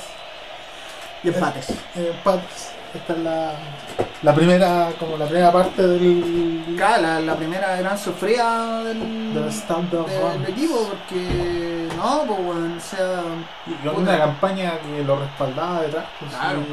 y tenía a los jugadores, venía haciendo campaña. hay que pensar que, por ejemplo, el, el Madrid, el único equipo brígido que tuvo en contra fue el Milan. ¿cachai? Y el Milan le hizo partidos bastante. Bastante. Claro, en ese entonces estaba, estaba el Real Madrid y el Barcelona. Siempre estuvo el Barcelona. Claro, estaba el Real Madrid y el Barcelona, no existían los Sevilla, los Valencias. Claro, o sea, no, estaban, O sea, claro, pero no eran- existían como potencia. Claro. Y en Europa estaba el, el Juventus, el. El No, creo que, de hecho, creo que la Juve tampoco No, el- existía el- en esa el- época. ¿Cómo se llama el, el de Ah, la el ciudad? No, el de la ciudad de Juventus. Ah, el Torino. El Torino. El Torino, el, el Milan, el Inter. Y hasta por ahí, por ahí hasta por ahí, porque creo que el Inter tampoco era como lo más grande en la época. Entonces no, no, no habían tantos como grandes. Y en, en No, Francia justamente estaba el estado de Reims. Claro, me imagino que el, el equipo a evitar era precisamente los equipos húngaros, eran los equipos que tenían los buenos más brígidos del fútbol en el momento. Es así como pasamos al periodo 1957 a 1958. ¿Y qué podemos decir sobre el periodo post derrota del Stade de Reims? Bueno, primero que todo, un fichaje rimbombante. El Real Madrid ve el talento mostrado por Raymond Koga y se amotinan con su fichaje. Sí, señor. Por lo que el ídolo champán se pasa al equipo que los perquinió de local. Obviamente, el profesor Bateox no se iba a quedar de brazos cruzados viendo cómo le desarmaban el equipo, así que aseguró la defensa de la portería para que quedaran intactas para la temporada 56-57. Sin embargo, tras el fichaje de Copa al Madrid y el de Templin al Lens, Mateos sabía que necesitaba a alguien que se echara el equipo al hombro, por lo que recurre al todopoderoso Just Fontaine, Justo Fontaine, equipo, o sea, equipo, eh, Jugador. jugador que seleccionado nacional francés de la época, venía haciendo campañones por el Nice, hoy por hoy dominado por el majestuoso Casper Dolberg. Casper Dolberg, por- Y hoy por Tremendo hoy. fichaje del FIFA. Tremendo, weón. Puta weón bueno, Casper Dolberg. Volvemos al. Volvemos a ganar 13. Sí, estamos dando la- las noticias. las Claro. noticias, y hoy por hoy considerado uno de los jugadores más cuáticos que haya producido Francia. Antes de que se amotinaran con jugadores de otras nacionalidades, pero bueno, a quién le importa esa weá, ¿cierto? Zinedine Zidane Justo Mbappé. con Chucha. Justo Fontaine era de Marruecos, po weón. La concha de tu madre, puta, los franceses culiados buenos para robarse todo por la chucha, weón. Bueno, Fontaine era marroquí, po weón. El weón, en fin, a Fontaine se lo recuerda porque en el Mundial de Suecia hizo 13 pepas en 6 partidos. 13, no, eso que no se ve, po, Weón. Media, media de dos goles por partido, weón. O sea, Ni Miroslav, weón. claro, ni Clavase, po weón. Ni Müller, po. Y como dato añadido, podemos decir que hizo la no despreciable suma de 258 goles en 283 partidos jugados profesionalmente y 30 goles en 21 partidos por la selección de Francia. Fontaine clasifica nuestro podcast por sí solo, ya que tristemente tuvo que retirarse a los 28 años debido a una lesión de mierda que no lo dejó en paz. También tenemos que destacar la llegada de Jean Vincent, uno de los que fue integrante de los top 10 goleadores históricos de Francia. Hizo 68 goles en 267 partidos por el Stade de Reims. Por, por ende, podemos deducir que el profe aceptó con los reemplazos de Copa y Temple. Pero eso solo el tiempo lo dictaminaría. Me olvidaba bolsa y el gato. El gato quiere entrar, weón. No, pero quiere entrar nomás, weón. No, si quieres joder. Continúa. Continuamos. En la temporada 56-57 en la Ligue 1, el Standard Rams lograría un tercer lugar en la tabla de colocaciones, por lo cual no hay Champions el otro año. Así que mucho más nos vamos a agregar sobre este periodo más allá de la contratación de Fontana y Vincent previamente mencionadas. En Europa, en tanto, el Madrid le ganaría al Fiorentina de local, consagrando su segunda Copa de Europa y con Copa en cancha, sacándose la espinita de no haber podido eh, ganar la Copa con su equipo francés en su momento. En el año 57-58 ya las cosas le dan, o sea, en la temporada 57-58 ya las cosas le dan más fruto al profe Botox. Doblete. En la liga, Fontaine se auspicia con 34 pepas, logrando botín de oro y además permitiendo al Stade de Reims bajar su cuarta estrella del firmamento con 48 puntos a 7 puntos de distancia de su más cercano perseguidor, el Nimes Olympique. Además se consagrarían campeones de la Copa de Francia, derrotando al mismo Nimes Olympique por 2 goles a 1, con goles de Bliard y Fontaine en la superfinal. Ambas consagraciones lo dejan tremendamente bien parados para lo que se viene, la Champions del otro año, donde se buscaría revancha y una posible consagración europea de la mano del compadre Fontaine. Igual había harta esperanza, creo yo, porque revisando acá, veo que Piantoni y Bliard, los otros dos delanteros del equipo, terminan la temporada con 17 y 15 goles respectivamente, cifra no menor. Acá Piantoni pasa a ser una especie de Sebastián Rosenthal, pero sin la lesión culia. Onda el era bueno, pero habían otros monstruos en el equipo que no lo dejaron brillar tanto. En fin, esta temporada se despliega gran fútbol. Todo se alarga qué wea, weón. ¿Te papel? Sí. Está la weá, weón. Em, ¿en ¿Qué estaba? Ah, sí. Eh, en fin, en la temporada se despliega un gran fútbol. Todo es algarabía y carreta en Reims. Debido al doblete ganado. Bueno, cuando está igual. Pero No, el está- Stade de Reims eh, gana el doblete. Digamos, gana la Copa de Francia y gana la Liga. Digamos, cómodo con, con Peto y Chala. Y sin copa, cada dimensión. Sin Raymond Copa, exactamente. Eh, hubieron fichajes en esta temporada, pero ninguno de renombre, así que no, No no vale la vamos a adentrarnos entrar ahí. en, esa, en ese detalle. En Europa, en el estadio de Heysel, que lo anotamos como claro candidato del podcast, que se trata de la tragedia, digamos. El Real Madrid y el AC Milán chocaban frente a frente, siendo el equipo español quien se impondría ante los italianos por un marcador de 3-2, en otra muy buena final, Y- digamos, y en tiempo suplementario. Nuevamente el Real Madrid ganando al, al Milan. Claramente. En esta época, eh, no sé si usted estará de acuerdo conmigo, don Miguel, pero puta que se veía más variedad en la competición, weón. El Estrella Roja Serbio llegando a cuartos de final, el Vasas Budapest de Hungría llegando a semi, weón. Ahora con Cueva, si vemos al Ajax en cuartos de final, ya, weón, la weá es Y conchetumadre, créeme weón. que este Ajax fue como el, el Ajax que iba a ser en los próximos 20 años que llegó a esta semi. po. Exactamente, pues, Y que- si miramos para atrás, en estas últimas fechas, o sea, últimas fechas, últimos años, ha sido el Real Madrid. Claro. Como gran, gran prócer de la, de la competición. Y quien ha estado dándole cara al Bayern Múnich de Alemania. Eh, en Inglaterra, El puros Perkins. Puros Perkins en Inglaterra. El. Chelsea, el Liverpool y sería. Claro.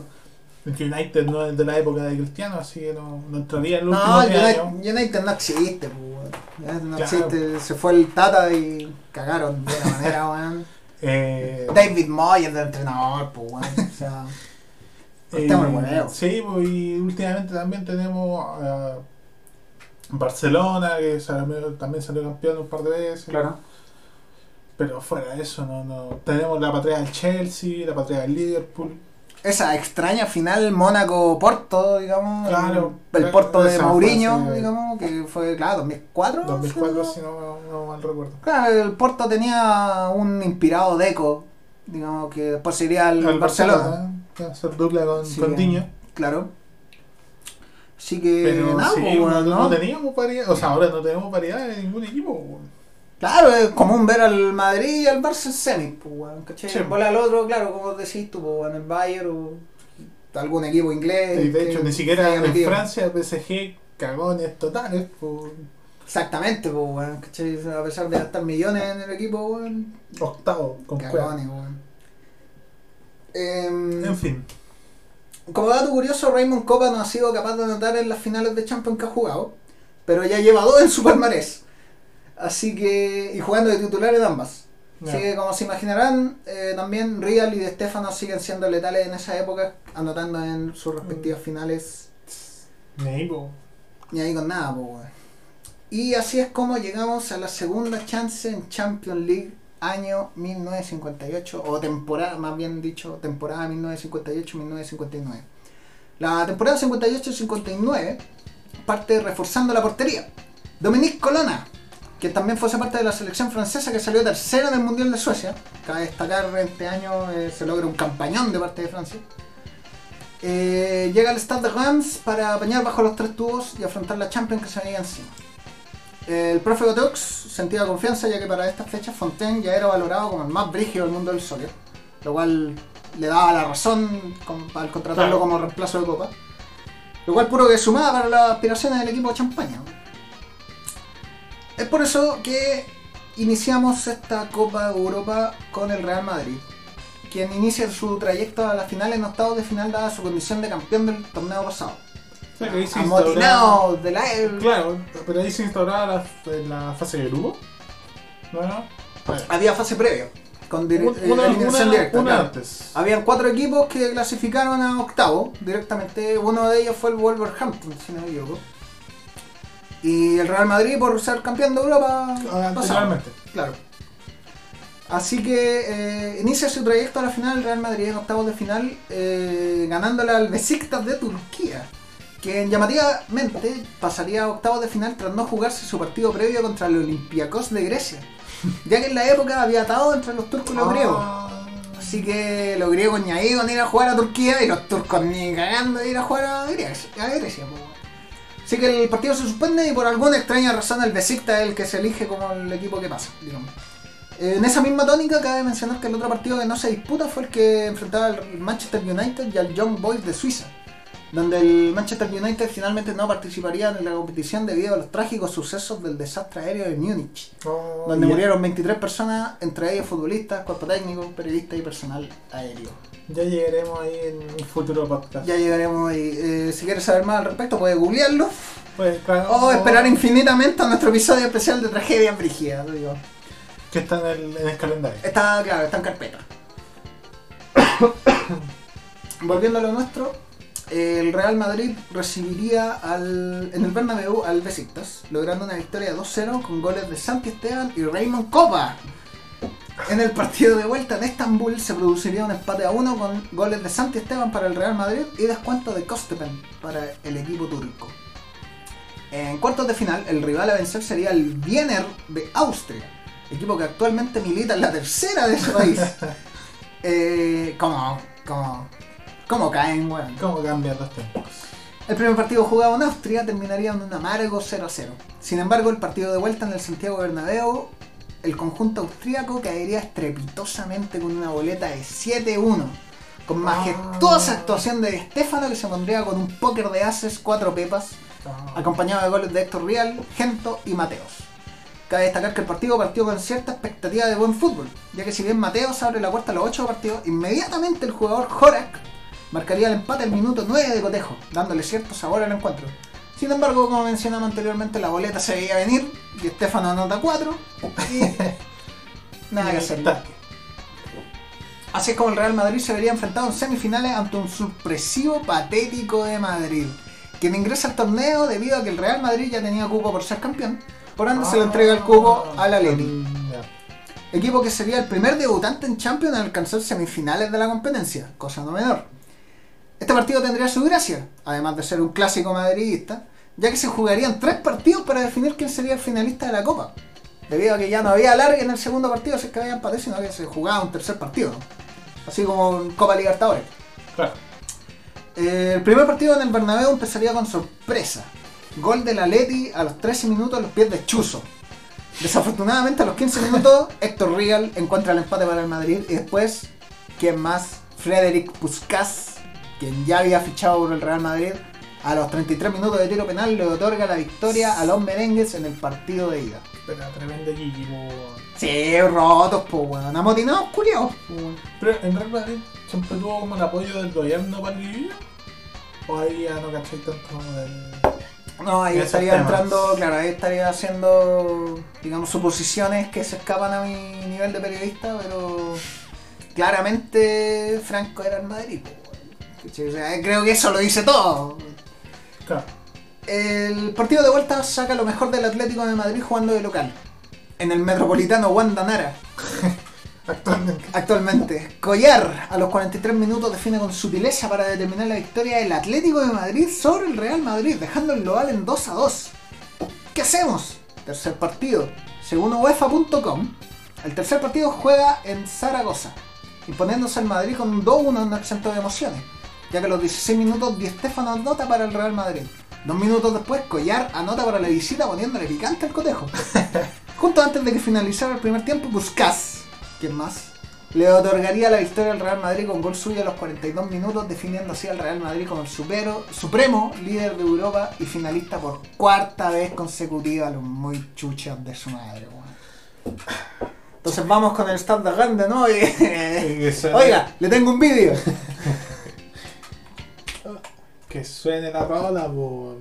Que suene la rola. weón. El Stade de Reims, por otra parte, debe partir la copa jugando fase preliminar entre el Arts Fútbol Club de Irlanda del Norte. Irlanda del Norte, Weón, metiendo equipo en Champions, po, weón. Logrando un global de favor, o sea, un global a favor de 10 goles a 3.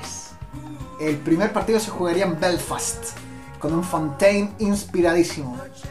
Póker de ases, 4 pepas de justo y descuento de Lowry para el equipo de Irlanda del Norte sentenciaría el primer partido a favor de los franceses. En el partido de vuelta en Reims, el trío de estrellas del equipo champañero se auspiciaría con dos goles cada uno. Fontaine, Briard y Piantoni dejarían sin opción a un equipo irlandés que solo pudo responder con dos goles bajo los pies de Lauter y Quinn. ¿Quiénes son esos dos hueones? Nadie sabe. Se murieron siendo unos desconocidos. weón. Eh, Brígido igual que un equipo de Irlanda del Norte haya, haya traído un, un Bueno, contrincante a la Hay- Copa. hay más sorpresas porque ¿Quién vendría después? ¿Desde cuándo chucha que no se ve un equipo finlandés en una, en una Champions? ¿Quién sabe cuándo mierda, weón? Quizás desde acá, weón. Quizás desde acá sí que no se ve un equipo en el Champions de Finlandia, weón.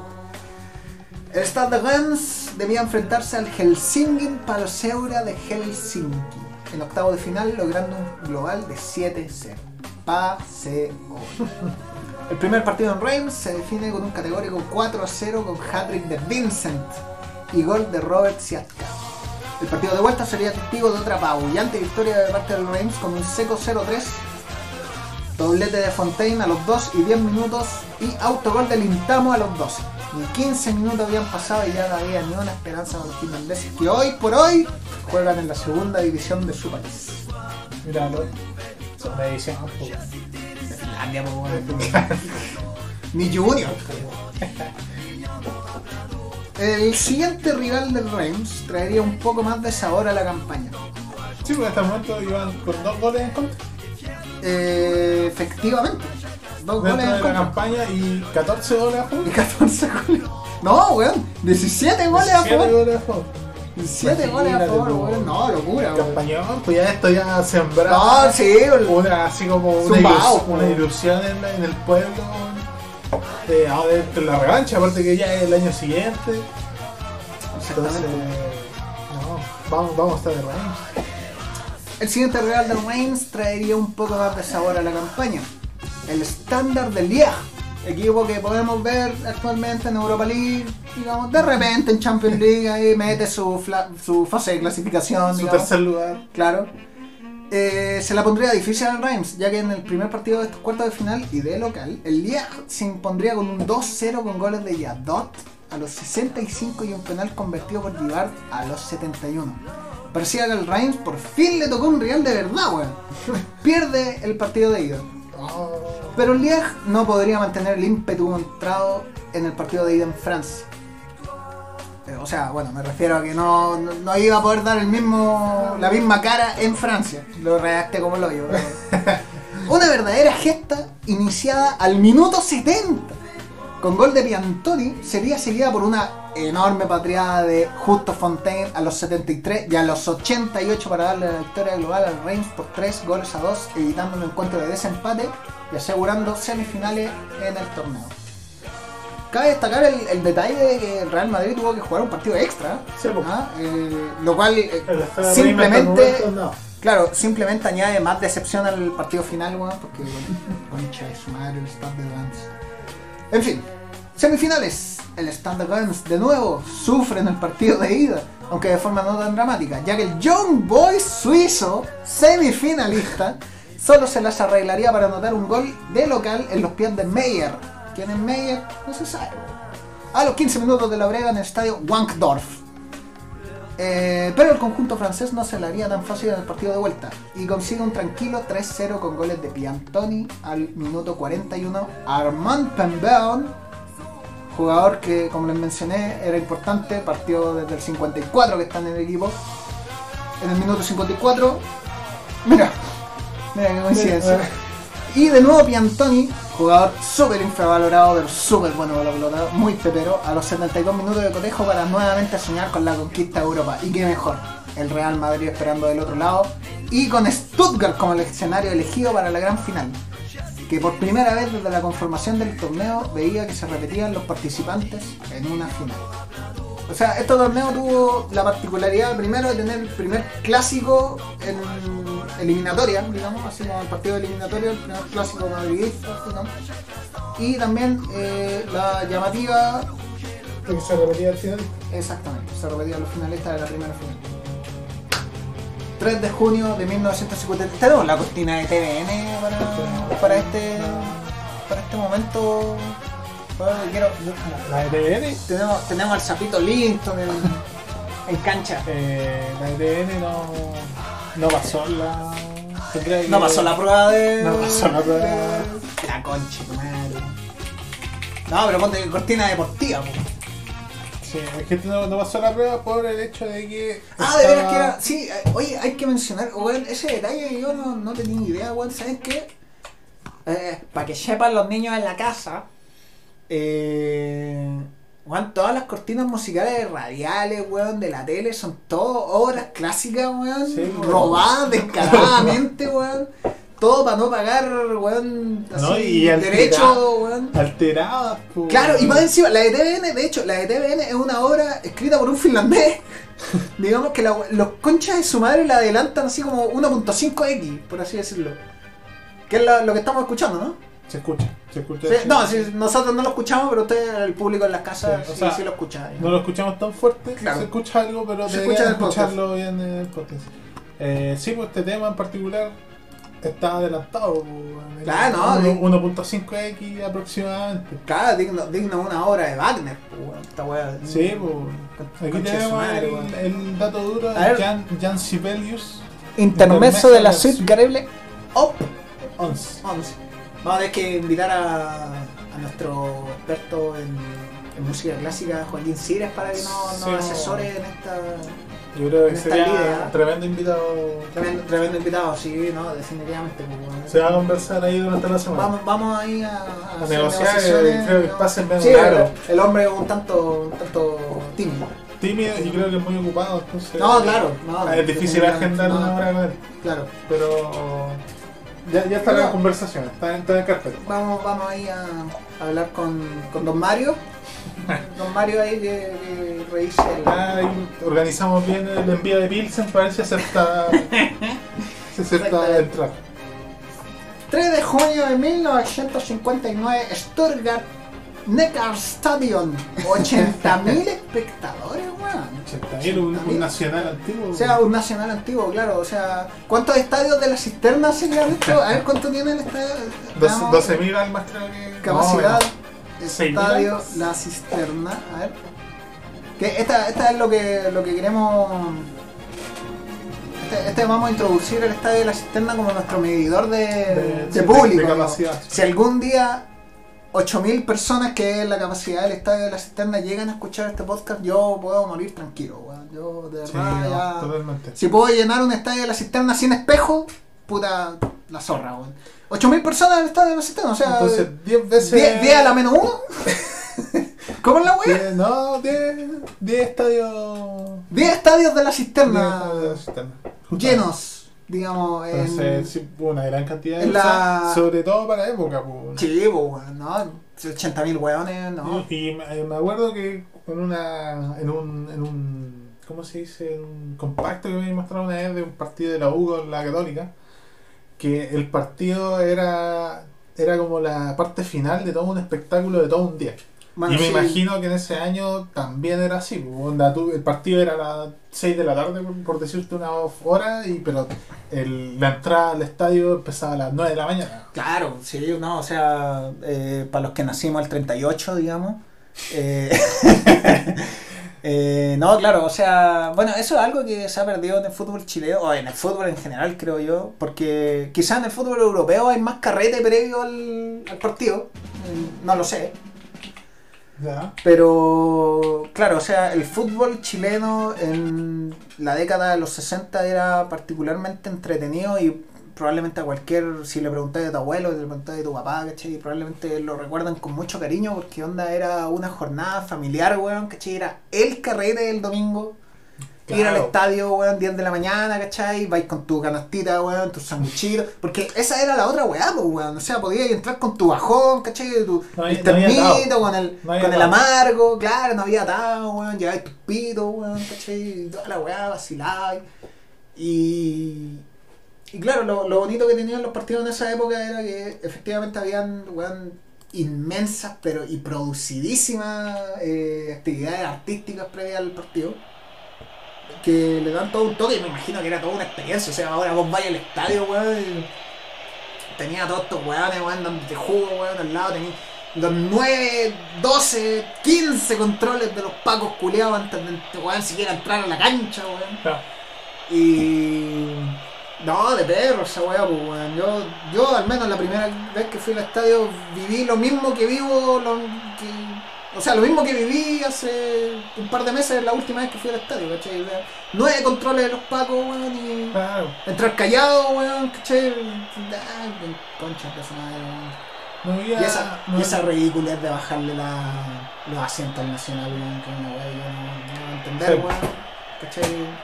Pero bueno, es para cobrar también 80 lucas por el codo, el codo norte del Nacional. Sapo reculeado, weón. Quemen ese estadio, weón. Sí, no, son cambios que se hicieron, no, creo que no debieron haberse hecho. No, Pero- al menos pudimos haber mantenido un poco el- la tradición de hacer la previa como corresponde en el estadio. Pues, weón. Ahora, claro, vos veis previas, pero puta, ponen el partido femenino, weón, o ponen así como un partido sub 15. ¿Cachai? Claro. Nadie le importa un pico ir a ver, weón, ¿cachai? excepto a los weones que, no sé, pues, weón, les conviene ir temprano al estadio. ¿cachai? Claro, entonces no. No, se, se no se. Aparte de que todo esto nació por, lo, por el afán de hacer el estadio seguro y todo Mm. eso. Y la falacia de estadio seguro, porque Claro, esa weá es una, una- un chiste esa weá. Sí, Chiste. es un, un contrato más dentro del, de los millones de contratos que hay dentro de eso, pero o sea, también, considerando eso, el, el, el, el hecho del estadio cambió dramáticamente La de un periodo a otro muy heavy, porque yo he escuchado relatos de otra gente más mayor de que el estadio era otra cosa, a lo que pues. yo he ido ahora actualmente. Era bacán ir al estadio, pues, ¿cachai? Claro, ahora igual uno va con amigos y todo, igual le entrete, pero no Pero vaya al partido. Sí, Claro, no, ¿cachai? no, ya no, hay nada más allá del partido. Toda esa weá. Y, y claro, y onda, bueno, en YouTube eh, está ese video que comentaba el Miguel de el- digamos, la fiesta Chile, que había previa al clásico universitario, Universidad de Chile, Universidad Católica. Que weón, vos veís la weá, que era una weá más producida que la chucha, weón, una actividad artística, la zorra, weón, ¿cachai? Donde, donde Está si de vos- lleno. Claro, si vos lo veis un poco más, o sea, con un poco más de, de perspectiva, digamos, vos veis que, weón, había pega para un weón que hacía arte en la época, ¿cachai? En, en ese video en particular hay un muñeco culiado gigante que se mueve, ¿cachai? Sí. Hay una, un desfile de autos, weón, pasan aviones, weón, weón, tremendo carrete, por loco, tremenda experiencia ir al estadio, weón. Ahora, weón, puta, va y, weón, si no salís cogoteado, weón, fue un buen día, weón. Claro, ¿Cachai? si tu equipo ganó, bacán. Claro, claro. Sería así como la zorra. Pero antes podía ir y el partido fue un empate a cero, pero igual. Pero da lo mismo que pasaste la zorra. Sí. Esa, esa es la weá. Sí, y claramente un clásico universitario no iba a terminar en empate cero. Mm, sí. Esa era la otra weá. Cabe destacar que estamos saliendo de dictadura para ese video en particular, ¿no? ¿O estamos No, pues previa dictadura. ¿Previa? Sí, pues sí, esa weá fue el 60, 60 y ¿Estás algo. seguro? Ese, ese video en particular creo que era del 60 y algo. Yo tengo otro, otra Pero no, espérate, es que espérate, no, no había, o sea, el clásico universitario como se conocía en esa época, en dictadura, ni cagando. Ni cagando. O sea, bueno, este jugando el hoyo. Eh, a ver, 60. 63, 63, ¿viste, weón? si fue el No, ¿viste? 63, No, está si- totalmente Si en dictadura, en dictadura no se podía hacer ni una weá, weón. Sí, no, sí. El viejo concha de tu madre, weón. Estamos de acuerdo. Jaimito también, weón. Jaimito concha igual, cabeceador de balas, weón. Está en Chuchos por el Mundo en YouTube. Eh, Chucho por el mundo, el video se llama 1963, espectáculo de las barras clásico universitario U de Chile, U Católica. Cabe destacar de que no, no sé si me muestra algo del partido, sino que es pura No, imagen. es la pura, es la pura previa. es pura imagen de la que es muy, muy bonito de ver. Cacha, a pesar del. Partido 3 a 3, po. ¿Cachai? Es medio carrete, po, Cáchate ese mono culiado, weón. Sí, Weón, ¿Cuándo veía esa weá en el estadio? Weón, la, la otra vez que subieron ese, weón, la pancarta culiada de Johnny Herrera, esa weá toda fea, conche tu madre, weón. La puta madre, weón. Entonces sí, ganando los tiempos. Y muy bonito que Bueno. esté el, el recuerdo. Nada en contra de los de abajo, pero barra culiada nefasta. No, weón. Uno, uno que al menos estuvo en, el- en la génesis o en la transformación de la barra, weón. No, weón. Todo nefasto, weón. Y el que piense lo contrario, puta, un weón que tiene interés en la barra, no. Sí. Igual que la garra, igual que los cruzados, igual que todos los sapos weas que lucran con la wea y se creen, ay, ay, yo tengo pasión y la wea, pico, culiao, weón, pura plata, weón, pura plata, weón. Plata Sí, involucrada. influencia. Cacha, medio carrera, weón, caballo, weón, caballo en la cancha, weón. Sí. No, puta, la zona, No, lleno, lleno, lleno. Mira, me imagino que eso, esa- esas locas deben ser del. de la facción de la universidad, de la escuela de danza de la Chile, me imagino. Claro, o de la Católica. O de la Cato, claro. O Sí, mira el estadio, mira el estadio, weón, lleno, weón. Lleno. Voy a dejar el link ahí por, por algún lado para que lo vean. Eh, Bueno. totalmente distinto a cómo era el, cómo es actualmente ir al estadio. Que eso es como lo bacán. pues. Claro, y sí, bueno, eh, a lo que íbamos con esta cápsula informativa, es que, claro, uno ve el footage del, del partido de la segunda final que estamos cubriendo, que es la final del 1959, que se juega eh, el 3 de junio de 1959. Eh, claro, uno puede ver un estadio lleno, weón, banderas flameando, toda la weá, todo ordenadito, weón, todo- todos bonitos con sus boinas, weón. Oye, dos espectadores todos cagados y nosotros somos de otro, Hay un espectador. Hay espectador. Sí. ¿Qué le mandamos saludos? Si me anota el nombre en el chat. Eh, no, mira, ya, ya se weón. Oh, puta, la media cagada, weón. Debemos, debemos haberlo grabado. Eh, En fin, estábamos hablando de la final de la Champions League, nos fuimos por la rama, eh, pero con opiniones que, que eran necesarias decir. Sí, probablemente se Eh, repitan en el futuro. Claro, eh, cabe, también queremos mencionar que seguimos la, la estrategia de grabación de podcast en la que nos importa un pico cuánto dura el podcast. Sí, y lo que suceda, Y lo a haber algunos cortes, pero claro. tratamos de mantener el raw. No, el- claro, el, sí, fresco crudo. El crudo. El crudo de- del, material con toda su alta y bajos. Claro, y, y bueno, eh, si Pisco Capel nos está escuchando, eh, Agradeceríamos cu- claro, cualquier cerveza auspicio- La Pulenta también. También, sí, eh, cervecería nacional, más, que cerveza la pulenta, claro. cervecería nacional, si es que quiere. Lo que sea.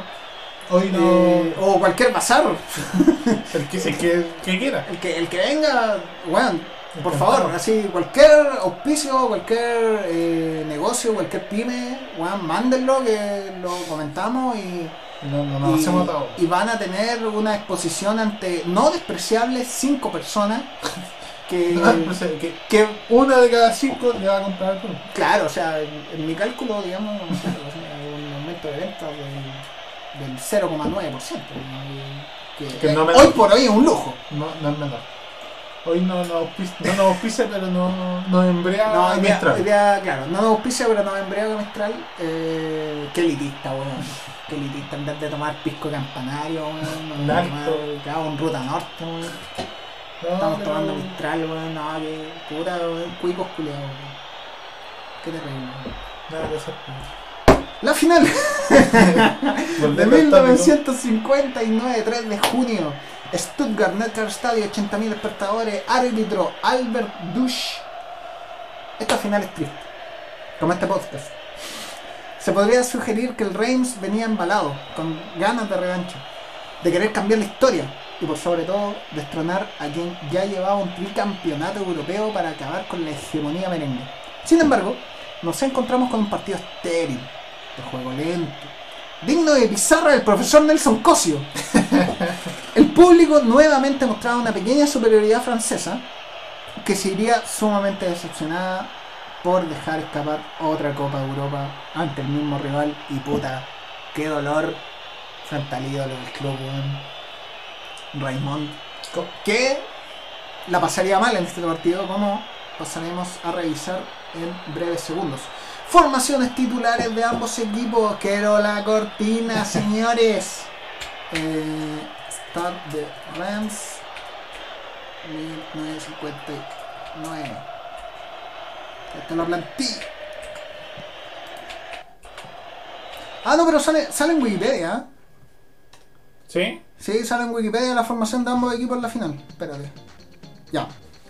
Ten- Tengo la cortina, muy bien. Está sonando la cortina. En el Real Madrid, Rogelio Domínguez en la portería, Marquito Salón. Línea de tres en el fondo, ¿ah? O sea, arriesgado, weón, a la gran Marcelo Bielsa. Marquito Alonso en defensa, José Santamaría y José María Zarraga, capitán del equipo. Medio campo, Juan Santisteban, Antonio Ruiz. delanteros. O sea, un 3-2-5, weón. Un 3-2-5, conche tu madre. no se veía ese, po. Sea, ¿Cómo cómo te veis? ¿Cómo te veis ahí un Melipilla 3-2-5, weón? Así? si lo vemos como en el. En el paint, sería como el arquero. El arquero. tres, dos. Claro, un, un libero, do- dos laterales, digamos. dos al medio. Dos al medio y cinco sería weones. Arriba, O sea, dos wing y tres al medio, po. algo así, po. Claro. Concha su madre, weón. O sea, no, es un 3-4-3. Si lo vemos Sí, sí, es un actualmente, 3-4-3. Sí, es un sí, es 3-4-3 un porque 3-4-3. no- Con esto, con, con llegada, Claro, no, sea, se llegada, llegada y retroceso, digamos, o sea. Claro, y me, o sea, yo me imagino más esto, como era un. En ese de 3, 2, 5, me imagino que estos solo subían y se mantenían en esta área y estos se encargaban de cubrir la- las bandas y tener el acceso al medio. ¿Sabes que también yo creo que en volar en esa época era como, weón, si llegan o hacen el gol o se lo pierden. Pico. Nosotros vamos a hacer otro. ¿cachai? Yo creo que esa era la, la tónica. ¿Cachai? Así como, weón, si llegan no hacen un gol, pico. Da lo mismo, weón, vamos, vamos y, y jugamos. ¿no? Eh, ya, de nuevo, vamos a partir de nuevo la formación del Real Madrid. Rogelio Domínguez en el arco, Marquito Alonso, Santa María, María Serraga en defensa, Juan Santi Esteban, Antonio Ruiz en medio campo, Raymond Copa, Enrique Mateos, Alfredo Di Stefano, Héctor Rial, Paco Gento y el DT Luis Carniglia. ¿Dónde jugaba aquí Copa en este, en este estilo de formación? Jugaba en la parte de abajo, Acá. o sea, de wing derecho, claro. Era, Claro. él era un, claro, era un extremo por la derecha, Raymond Copa. Y Stefano era el 9. Di Stefano jugaba, de hecho, sí, en este partido particularmente jugaba por el medio, eh, retrasado, debido a que, bueno, por lo que vamos a mencionar en algunos minutos más. Pero, claro, eh, juega un poco más retrasado y deja a Gento con Rial adelante. Eh, el Standard Lens, por otro lado, forma su oncena titular. Dominique Colonna, el fichaje estrella en portería. Bruno Rotzik, Robert Jonquet, capitán. Raúl Giraud en defensa. Armand Pernbergone, Michel Leblond en medio campo. Y Robert Lamartine, René Bliard, Justo Fontaine, Robert, o sea, Roger Piantoni y John Vincent en delantera. Albert Batox, el director técnico. Entonces, el Reign se plantea con qué formación? Con la misma formación del Real Madrid, un 3-2-5.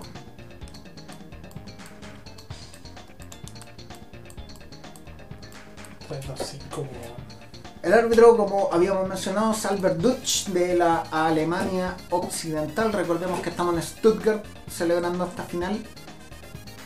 Así que, bueno, como mencionábamos, esta final es triste. Minuto 1, weón. Minuto 1, weón. Por la concha de tu madre. ¿Quién la mueve? Mateo desborda por la derecha dejando sin opción a los defensas franceses y casi sin ángulo. Remata como un taco de billar. Creo que eso está en, Está en el footage, Y sí. ese va hablando entrada. El gol, es, el gol es bastante sorprendente, hay que decirlo, weón. O sea, eh, es sin ángulo prácticamente. Y de hecho, muchos de esos goles, cuando el, el jugador entra por el costado del arco, por lo general eh, le pega fuerte, a lo Bardi, le pega fuerte el primer palo arriba. Este weón no, pues weón. Este weón le pega al, arco- al, al palo que tiene cubierto el arquero. El arquero se come el gol, claramente. Y la weá entra, pero weón. Pero parejita, weón. Así. De verdad, de taco de billar, weón. La weá la coloca al otro extremo del arco, dejando atónito a Colonna. Quien claramente se come el gol, hay que decirlo porque se lo come. Se lo come, sí. No hay, no hay nada más que decir. Mateo remata como con borde externo, de hecho. Eh, anotando una joya de gol al minuto de partido. Minuto uno, weón. El Reims la empezaba a ver negra y comenzaba con una enorme desventaja. Minuto 14 del encuentro. Penal para el Real Madrid. Mateo se entraba al área luego de recibir un pase largo y un defensa francés lo deja sin. lo- o sea, lo baja sin asco en el área. Penalazo, weón. Vos veías el video y el penal es claro como el cristal. Sin embargo, el remate de Mateo es desviado por el portero Colona, Ah. quien se redime del tremendo gol que se come al minuto de juego. Corner para el Madrid que terminaría una jugada completamente intrascendente. A la mitad del primer tiempo, Raymond Copa tiene un fuerte encuentro con Jan Vincent, que lo deja lesionado y sin poder jugar. Eh, para que los niños sepan en la casa, eh, en esta época no había banca, No existía el no cambio. existía el cambio. Por lo que, por lo que Raymond Copa, digamos, tiene que aperrar y meterse en la cancha a, a ser un mero espectador del partido desde el minuto, weón, 20. 20, 30, así, del primer tiempo. Así como para tocarla y devolverla. Bueno, y ni eso, creo que ni la toca. Creo que ni la toca en todo el partido. Eh, no aporta nada al equipo merengue a pesar de que la contrariedad de que el Real Madrid no tiene tampoco muchos problemas en dominar al Stade de Reims. Eh, por lo que puedo apreciar, entre paréntesis, por lo que puedo apreciar en, en ciertos periódicos de la época, el Stade de Reims hizo un partido nefasto. Pero nefasto. O sea, una weá de los weones no jugaron pero No nada justo desapareció. Así, eh, Billiard desapareció, weón, Vincent desapareció, Piantoni. Piantoni, de hecho, es el único weón con huevo en el partido. weón. Piantoni es el único que se pone la, se pone el chancho al hombro, weón, y el weón intenta hacer algo por el equipo porque, weón, los cuatro weones no hicieron nada. Y onda, eh, lo que se puede apreciar de la prensa de la época, que tampoco digamos que es como la gran fuente, pero la prensa de la época, de, digamos, cuestionaba mucho el, el juego del... El del- planteamiento. el planteamiento del equipo francés porque weón, los weones salían ratonados a cagar. Ah. Más encima el gol, el gol en contra el minuto uno ya Rompe ese esquema de ratonamiento. los weones quedan así completamente despistados en el partido. Todo esto pasa en el primer tiempo, termina el primer tiempo, Primer tiempo taja el Real Madrid, con 1-0. un, con un hombre más. Con un hombre más el Stade de Reims, eh, porque si bien, claro, Copa está en cancha, eh, no hace no- absolutamente nada, no la toca. O bueno, al menos lo que se puede apreciar en el, en el footage, porque también, de nuevo, lamentablemente, el único, la única fuente con la que contamos es un video de mierda que tiene el Real Madrid subido a su, a su canal. Sí. Y hay otro video que tiene como el. que podríamos ponerlo en volada de. de- de- podríamos dejarlo cargando. Si es que el, el Eh, No, no, es que es, un- es una especie como de resumen eh, de un programa español, parece. Pone final de Champions 1959. Que la- le ponemos play ahí cuando terminamos el, el resumen. El primero, efectivamente. Ahí pon la pausa. Eh, claro, el, el equipo francés, weón, pura. No, un cero a la izquierda. Débil. Comienza el segundo tiempo. Madrid dominante a pesar de tener un jugador menos en la cancha. El Reims claramente no parece contar con la capacidad de reacción, ya que no tiene ninguna llegada de peligro. Y para más remate, Alfredo, ¿quién más? Di Stefano anota de entrada en el segundo tiempo. Se saca un mediocampista del Reims y anota desde fuera del área con un tiro rasante que deja a Colón haciendo rabietas por no llegar al balón.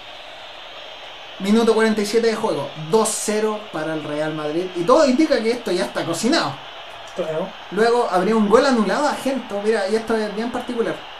Tras rematar un tiro libre indirecto hacia el arco. En esta época había esta weá de diferenciar los tiros libres entre tiros libres directos y tiros libres indirectos. Entonces cuando un tiro libre era indirecto, cuando podíais pegarle al arco, a pesar de que tuvieseis toda la visual para hacerlo. Sí Gento-. Gento se pasa por la raja de esto, pega un remate y un golazo, weón, así, pero la clava en el ángulo y la weá se la anulan porque. Por esta regla culiao, claro. Destacar que el remate fue hermoso e imparable para el portero francés, que quedó como Perkin en el césped sin poder detener el balón, cosa que se aprecia en el video. Sin embargo, como mencionamos, el gol sería anulado ya que en la época habían ciertas condiciones sobre los tiros libres que impedían en ciertas oportunidades al ejecutante tirar directamente al arco. Tras el claro dominio madridista, el Stade de Reims intenta reaccionar mediante jugada por medio de Piantoni. De nuevo, nuestro jugador eh, Rayovac, quien se saca un defensor merengue y remata al arco con potente remate. Esta es la llegada más clara del Reims, de Reims. Eh, Piantoni remata, weón, exquisito, pero el portero, puta, la gran Miguel Pinto en Brasil. Ya. Así, weón, así inexplicable. Toselli en Canadá. Claro, Tosel en Canadá, una wea así. Sin embargo, el golero Domínguez reacciona de forma felina y contiene el balón en doble instancia. Luego el propio Piantoni se pierde el gol tras brillante pase largo que el delantero no puede conectar bien. Esa otra jugada clave que se, esa hay que decirlo, esa la pierde Piantoni porque puta, o sea, la pelota era difícil, pero pudo haber hecho algo más, weón. La verdad es que sí. Y desvía el balón al costado del arco. Una última jugada de Piantoni, quien parece ser el único con sangre en vez de champaña en el cuerpo. Tiro libre y directo que contiene sin problema el portero Domingo. Y esto es Cerramos el Creo que esto, sí, esto, esto es algo que yo cuando lo anoté, de verdad me dejó pensando. Es la última jugada realizada en una final de Copa de Europa por parte del Stade de Reims y quizás la última jugada en una competición europea en general del Stade de Reims. Ese tiro de Piantoni, que es un titirito que atrapa al portero, lo embolsa con las manos sin ningún problema. Y es la última jugada que hace el Standard Reims en competiciones europeas. pues. Si miran el video en alguna oportunidad, notarán lo triste de la jugada, ya que es inmensamente intrascendente. Eh, termina el encuentro. Real Madrid, nuevamente campeón de Europa, 2-0. 2-0. Su cuarta orejona consecutiva. Bueno, en esa época no era orejona la copa. La comida. Un rindiente Copa saluda a sus compatriotas. De hecho, en el video se nota saludan- saludando a Piantoni. Eh, y el weón rindiendo, digamos, el weón completamente lesionado. Eh, mientras se desata la locura madrileña en. El capitán Sarraga levanta la Copa de Campeones de Europa y el Madrid nuevamente impone hegemonía futbolística en contraste a sus pares europeos. Opinión de los protagonistas. Luis Antonio Carniglia, DT del Real Madrid. El Madrid ha mandado en el segundo tiempo. Evidentemente hemos superado con amplitud a los franceses.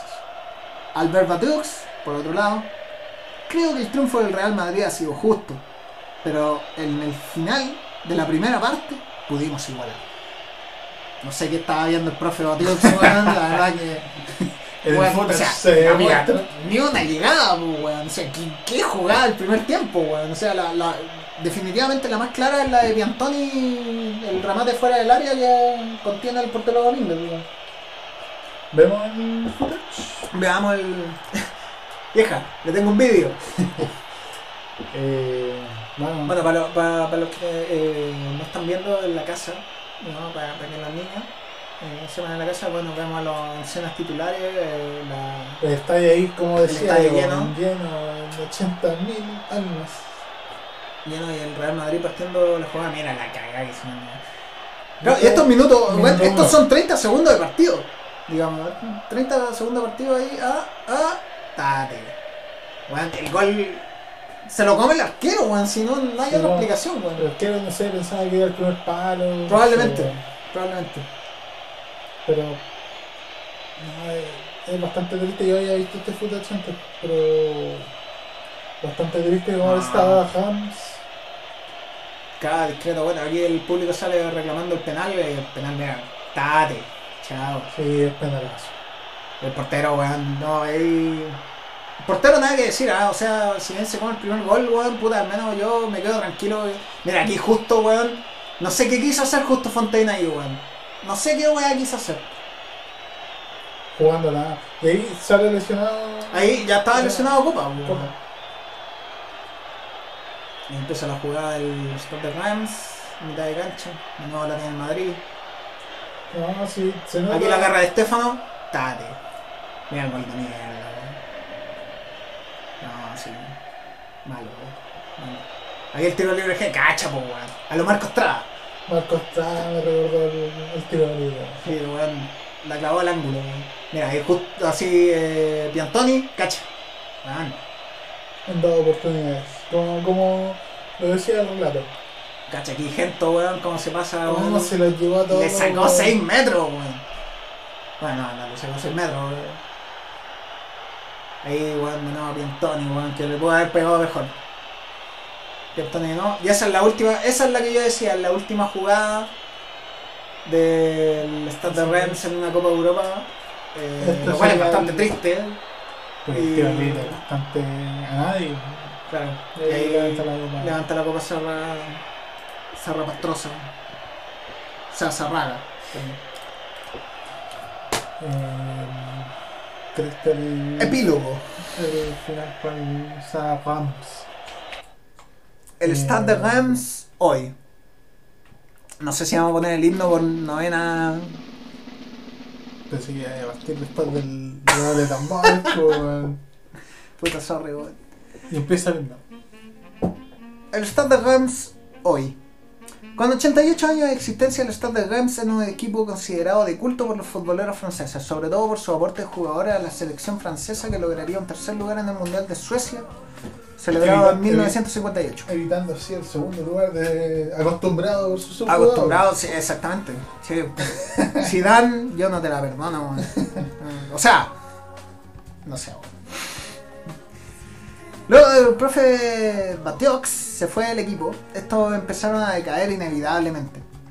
Aunque habrían una que otra historia de contar, como el regreso de Copa y el apaño del mismo cuando el equipo bajó segunda. Eso hay que entregárselo a Raymond Copa de weón, pura weón, de verdad, digamos, o sea, independiente de que se fue al Copa. equipo más amotinado del mundo.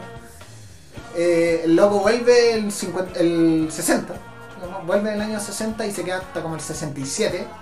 Y de hecho juega dos años en la B Raymond Copa, o sea, un weón que ganó el, balón de oro, El primer ¿cachai? jugador en ganar la- el balón de oro. El primer Un jugador de historia de ganar el, balón de oro, ¿cachai? Jugando en la B, weón, ¿cachai? Y, y no un año, ¿cachai? Sino que dos, ¿cachai? Y apañando al equipo, y de hecho se retira el año en que el Stade de Reims sube a, a primera en esa época. Se rescata entonces como el amor por la camiseta. En Sí, realidad, no, Raymond Copa, claro, Luego se fue en volada por business, pero volvió por. persiguió el éxito deportivo, aunque yo me imagino Copa con Fontaine en el mismo equipo y por ahí Se wineaba. por ahí la historia era muy, pero muy distinta. Y esta weá también, esta es la weá también que hay que pensar, pues, weón, hay que verlo como en perspectiva, weón. ¿Qué hubiese sido el Stade de Reims bicampeón de Europa? ¿Cachai? O sea, no bicampeón seguido, sino que con dos copas de Europa en las vitrinas. Probablemente sería como el Nottingham, O el, Celtic. o el Celtic, ¿cachai? O algún otro equipo, ¿cachai? O sea, bueno, me gusta más como el ejemplo del Nottingham, porque el Nottingham, Gana dos, gana dos copas seguidas. Y, ¿cachai? y, Y- con copete en el medio tiempo. Claro, con, claro. Con mucho. Y bueno, el Nottingham ahora, puta, Segunda. nada, weón, ¿cachai? O sea, En segunda. el jugador más valioso del Nottingham Forest en estos momentos es Matty Catch. ¿Cachai?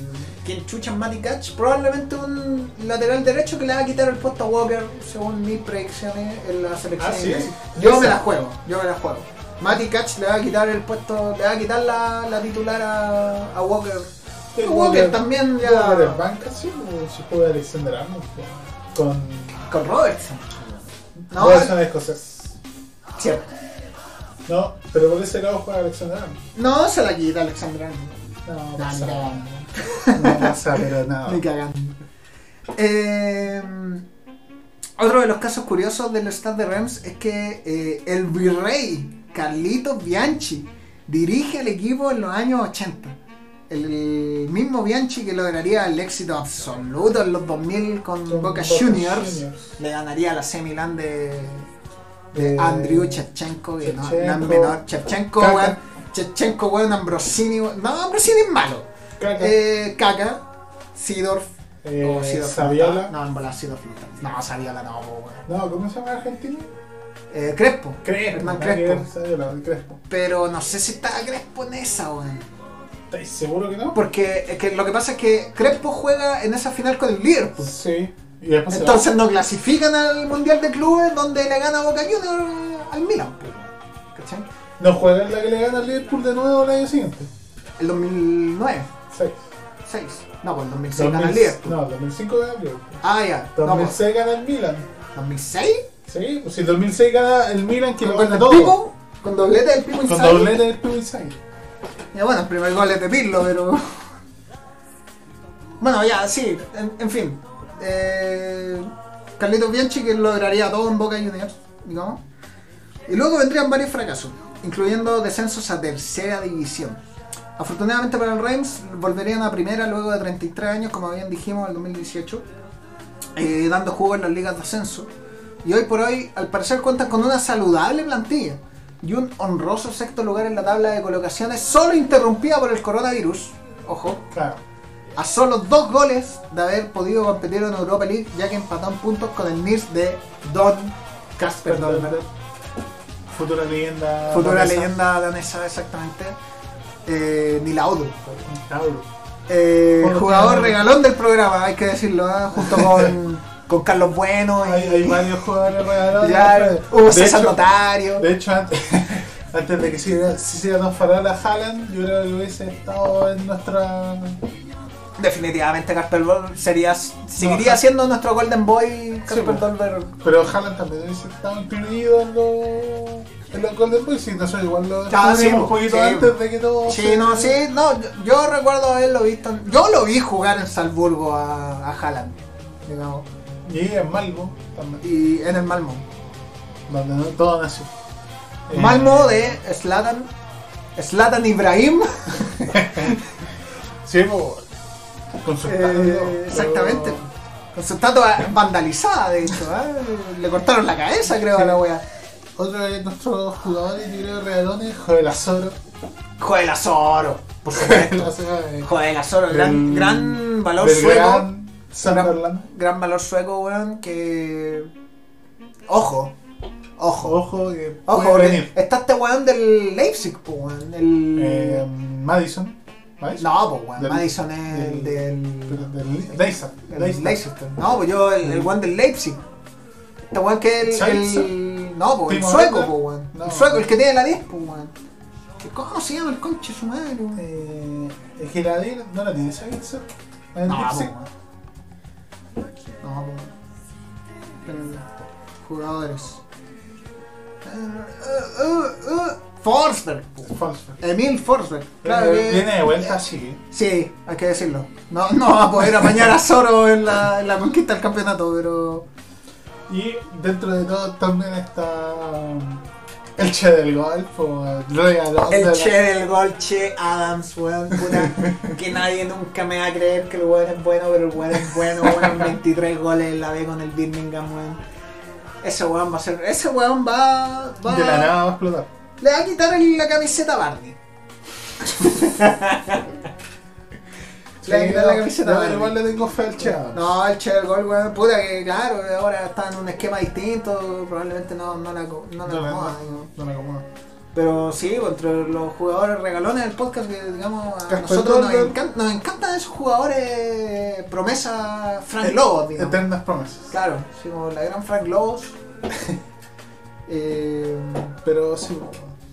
exactamente. Así que, claro, el Stade de eh, día- este año un honorable sexto lugar que, weón, no es malo. No es malo. Está, está volviendo. Está volviendo. Y sin duda la historia del Stade de Reims se acopla bien al concepto que esperamos lograr, digamos, con este podcast. Sí. Eh, la particularidad de ser el otro equipo de la primera final de la De Champions. sufrir. digamos, De, de sufrir, claro, de no tener esa copa, digamos. La gran Cobreloa, la gran Unión Española, digamos, que son sin Son duda, historias. sin duda, eh, eh, ¿cómo se dice? Eh, candidatos. Candidatos a No, y- probablemente algún capítulo de historias del fútbol chileno, digamos, esas dos finales de Cobreloa, weón. Sí. La Independiente sobre todo, que es un robo descaradísimo, weón. Pero descaradísimo, weón. Que Cobreloa debería ser campeón de América, weón. ¿Cachai? La, la segunda final de Cobreloa no sé si tanto. La final de la Unión tampoco sé si tanto. Eh, la Cato. Claro, tiene una semi, ¿no? No. ¿Sí o no? No, No no me acuerdo. Acuerdo. Bueno, pero eh, vamos a entrar a discutir más temas de equipos que No, definitivamente. merecían algo más. Y eh, sobre todo destacar de que el, el equipo que, que tomamos por, por lo general, que vamos a seguir tomando, va a ser un equipo que tenía equipo para pelear el título. Exactamente, sí. que no, no va a ser un equipo random que llegue a la final. Claro, sí, que- no, no vamos a cubrir a Rangers de Talca perdiendo la final de Copa Chile, pues, Claro. ¿cachai? O sea, no, pues. Eh, la, la idea es tomar equipos que, que eran buenos, que tenían para Por competir. eso yo insisto también tanto en el, capítulo del fútbol europeo, que muy probablemente vaya a ser el segundo capítulo de la serie, eh, de puta, Puskas, pues, ¿cachai? O sea, Puskas es el, ahora el premio al gol más bonito, ¿cachai? O sea, para que, para que te hagáis una idea, digamos. Claro. Eh, sin duda la historia del Stade de Reims, eh, bien, como bien decía, se acopla al concepto que esperamos lograr, eh, ser el otro equipo, eh, el equipo que El equipo no debe pasar más allá de una googleada, digamos. Eh, ya que la contraparte del Real Madrid, po, recontra campeón de Europa, de España, sumamente alabado por esa gente que le gusta la wea fácil. El equipo roto que ha tenido apoyos de dictadores, weón, grupos empresariales, weón. Ese que nunca le va a faltar plata. Y que más encima, esta es una weá que yo no logro entender, weón, que como los cabros chicos, weón, en la juvenil ahora quieren llegar al Madrid, quieren llegar al Barcelona. Weón, entiendan, pendejos culiados. Ese es un equipo culiado que no te va a valorar, weón. A menos que seáis, weón, Messi, weón. Mira, mira Alexis, weón. ¿Cachai? Hace el gol más bonito, o uno de los goles más bonitos vistos en un clásico, el weón lo pifean igual, weón. ¿Cachai? Mira a Vidal, ¿cachai? O sea, ay, sí, la agarra Vidal y la weón. Weón, están todos los diarios hablando mal de Vidal, weón. Sí, ¿Cachai? ¿no? O sea- Tenía por poner el ejemplo así más actual de los lados que crearon del Twitter solo para. Eh, putear- Sí, Claro, pa' putear a sus jugadores. Mira, Bravo, Bravo, que había ganado el premio. ¿Cómo se llama? El, el de los arqueros. Claro, el de los arqueros. El premio Zamora. Zamora, creo que. ¿Ya? El premio Zamora, el mejor portero con el Real Sociedad, weón. weón llega al, Real- al Barcelona. Llega un pendejo alemán, weón. Chao, sudaca, concha de tu madre, weón. Bank. Bank. Va, ¿Cachai? po. Y el culiao. Oye. Yo no puedo considerar a Claudio Bravo campeón de la Champions. No, no puedo. O sea, no jugó, pues, weón. ¿Cachai? O sea, toma, weón, tomen la declaración de Lukaku. Lukaku, quizá ustedes no lo saben, Lukaku gana la Champions con el Chelsea. Lukaku era banca. ¿Cachai? Lukaku era parte de ese plantel. Y Lukaku dice que él no ganó la Champions, po, porque el no jugó, po, weón. ¿Cachai? Además, esa copa, weón, esa copa debería, en vez de decir Chelsea, debería decir Didier Drogba, weón. Ese weón la ganó solo, Solo, solo. weón. Solo. Que Di Mateo, weón, que Lampard, que Terry, weón, Que- chao, conchetumadre. Didier Drogba, weón. Que Rambo. Ramírez. ¿Qué Rambo? No, ese, no, ese igual. No, hay, que, hay que dárselo a Rambo. Hay que dárselo a Rambo. Pero esa es la weá, weón. Onda, esa, ese afán del, del juvenil culiado Sí, ignorante, weón. ¿Cachai? Real Madrid Barcelona, weón. ¿Qué, qué, qué esa weá, weón? Ahora, weón, ya me imagino en unos años más. Ah, no, yo quiero jugar en PSG, weón. Concha de su madre, weón. Sí, quiero jugar en San Paulí, weón. Al. Livorno. Al Livorno, weón. equipos de. Equipo, equipo zurdo, weón. No, no, el Livorno no. Pero sí el San Pauli, weón. A mí, a me encantaría ver un chileno al San Pauli, weón. Así un. No, no había un. Jamás Había ha un por el otro extremo en Hamburgo. Claro, claro, no, puta Marcelo, weón. Puta Marcelo, te, te detesto por haber jugado en el Hamburgo, weón. Pero a la vez te amo, weón. No, sí, weón. sí, no, no, te, te banco a morir, Marcelo, pero puta, weón, ¿cómo se le ocurre ir a jugar en el Hamburgo? Me encima salvarlos del descenso. Mira, más encima, conchito madre, weón. Va a quedar weón. No, he ídolo por haber salvado Sí, ese culiao de mierda, No, weón. no sé si yo, pero sí se acuerdan del logo, el chileno Sí, que, le- que hizo el gol. El tiro libre, claro, el chileno que le quita el gol, o sea, le quita el tiro libre a Van der Vaart, A Van der. Pero No, terrible, weón. Bueno, eh, como decía, yo, yo no logro entender cómo los pendejos ahora, weón, tienen como la meca, weón, llegar a ese equipo culiado del Real Madrid o el, el Barcelona, weón, en vez de, no sé, pues quizás que- querer aspirar a equipos de Premier, weón, ¿cachai? O- claro, nadie se quiere ir a, o sea, al- a un equipo de Premier. No, y también esa, esa, esa negligencia culiada que yo encuentro de la, la formación académica, weón, de conche su madre, muéstrale, weón, el Newcastle de los hermanos Robledo, weón, ¿cachai? O sea, o muéstrale, no sé, weón, Mar González en el Liverpool, Claro, que salvando ¿Cachai, el... weón? Weón, clasificándolo a Champions League, Mar González, gol de MarGonzález, lo Yo creo clasifica que a Champions muy League, poca weón. gente sabe ese dato. Y muy po. poca gente se debe acordar de esa weá, weón. O sea, Mar González llevó a la Champions a- Liverpool. al Liverpool, ¿cachai? Y weón, Alexis en el Arsenal, ¿cachai? Así Alexis que cagarse en lo- al. logrando el segundo lugar con el Arsenal. Bueno, Pero después de la época de Henry, Claro. a llegar a un segundo lugar con Bueno, Alexis goleado. Por favor, pues, ¿cachai? O sea, igual, claro, te digo Alexis, weón. eh, enorme jugador en el Arsenal. Ganó dos FA, no No sé qué ganó con el Barça. No, ganó dos FA. Poseyur, weón, jugando, jugando por el Wigan, po, weón. Por el Wigan, por loco, ¿cachai? Y, weón, imagínate lo lindo que se debe sentir vos ser jugador, weón, y ganar una copa con un equipo de mierda, weón. Pero weón, ganar la FA, por loco, ¿cachai? Así, la FA Cup. La copa Que es una weón, la copa más antigua del mundo, po, weón. ¿Cachai? Así como, weón. ¿Dónde está ese valor? ¿Dónde está esa formación juvenil, weón? De. De, weón, buscar más que el logro personal, weón, buscar un, un puesto en la historia, loco. Un puesto en la historia, weón. Pues esa fan culiada de querer brillar solo, weón. ¿Cachai? O sea, búscate un puesto en la historia, loco, y búscate ser leyenda, loco. Weón, Boseyur debe ser amado en Wigan, weón. ¿Cachai? No sé Boseyur va a. Wigan, Es como lo mismo que con Marcelo Díaz. ¿Se acuerdan del logo? claro, se acuerdan del loco. Y para siempre. Y, weón, yo no, yo no me puedo explicar, weón. Así, de verdad, es pendejo, culiado, weón. Onda. Weón, esa es la otra, weón. Cabros culiados. ¿Cómo ya no queréis jugar por el Buya, weón? ¿Cómo ya no queréis jugar por el Colo, por la Caro, loco? Por la Unión o por Cobreloa, ¿cachai? O sea, ¿cómo es esa weá de que ya estáis pensando en clubes extranjeros, weón, sin ni siquiera hacer un gol en Chile, loco? O sea, Claro. corta el hueveo, weón, ¿cachai? Pon la reconcha tu madre. No, sí, eh, la situación actual chilena es bastante Claro, por eso, deplorable. por eso, weón, tenemos weones como Zagal, por eso, weones, tenemos como, weones como Junior, como Tanquecito Morales, weón, ¿cachai? Como- weón, no podéis pensar que un lateral eh, eh, este conche su madre lo paso, weón, ¿cachai? O sea, que Opaso es bueno, weón, sí, es bueno, pero en Chile, weón, ¿cachai? El weón es bueno en. Chile, ¿cachai? Ese weón vos lo lleváis a México y se caga, ¿cachai? O sea, weón. Y, y no es Sí. nada en contra de Opaso, weón, ¿cachai? Si no es nada en contra de él como persona, sino que es una weá de, de simplemente rendimiento futbolístico, weón, ¿cachai? O sea, ¿cuándo fue el- los últimos weones? ¿Cómo puede ser, weón, que, que los únicos weones que podamos portar sea para México, weón? ¿Cachai? ¿Dónde está Carlitos Villanueva, el Blackburn Rovers, ¿cachai? ¿Dónde está Claro. Sebastián Rosenthal al, al- no sé, weón, al equipo culiado escocés que se fue, ¿cachai? ¿Dónde está Zamorano, el Saint Gallen? ¿Dónde está, weón, No Marcelo sé. Sala River, weón? Sí, el equipo ¿Cachai? eh, Gary Medel la boca. Claro, weón. ¿Dónde están esas weas? ¿Cachai? Claro, ahora hoy en día el, el fútbol chileno no, no, no se ve en Argentina. no. Ven, se ven todos los que vienen de vuelta, Marcelo Díaz, el Pablito. Pablito Galdame, weón. Que el weón es discreto en Vélez.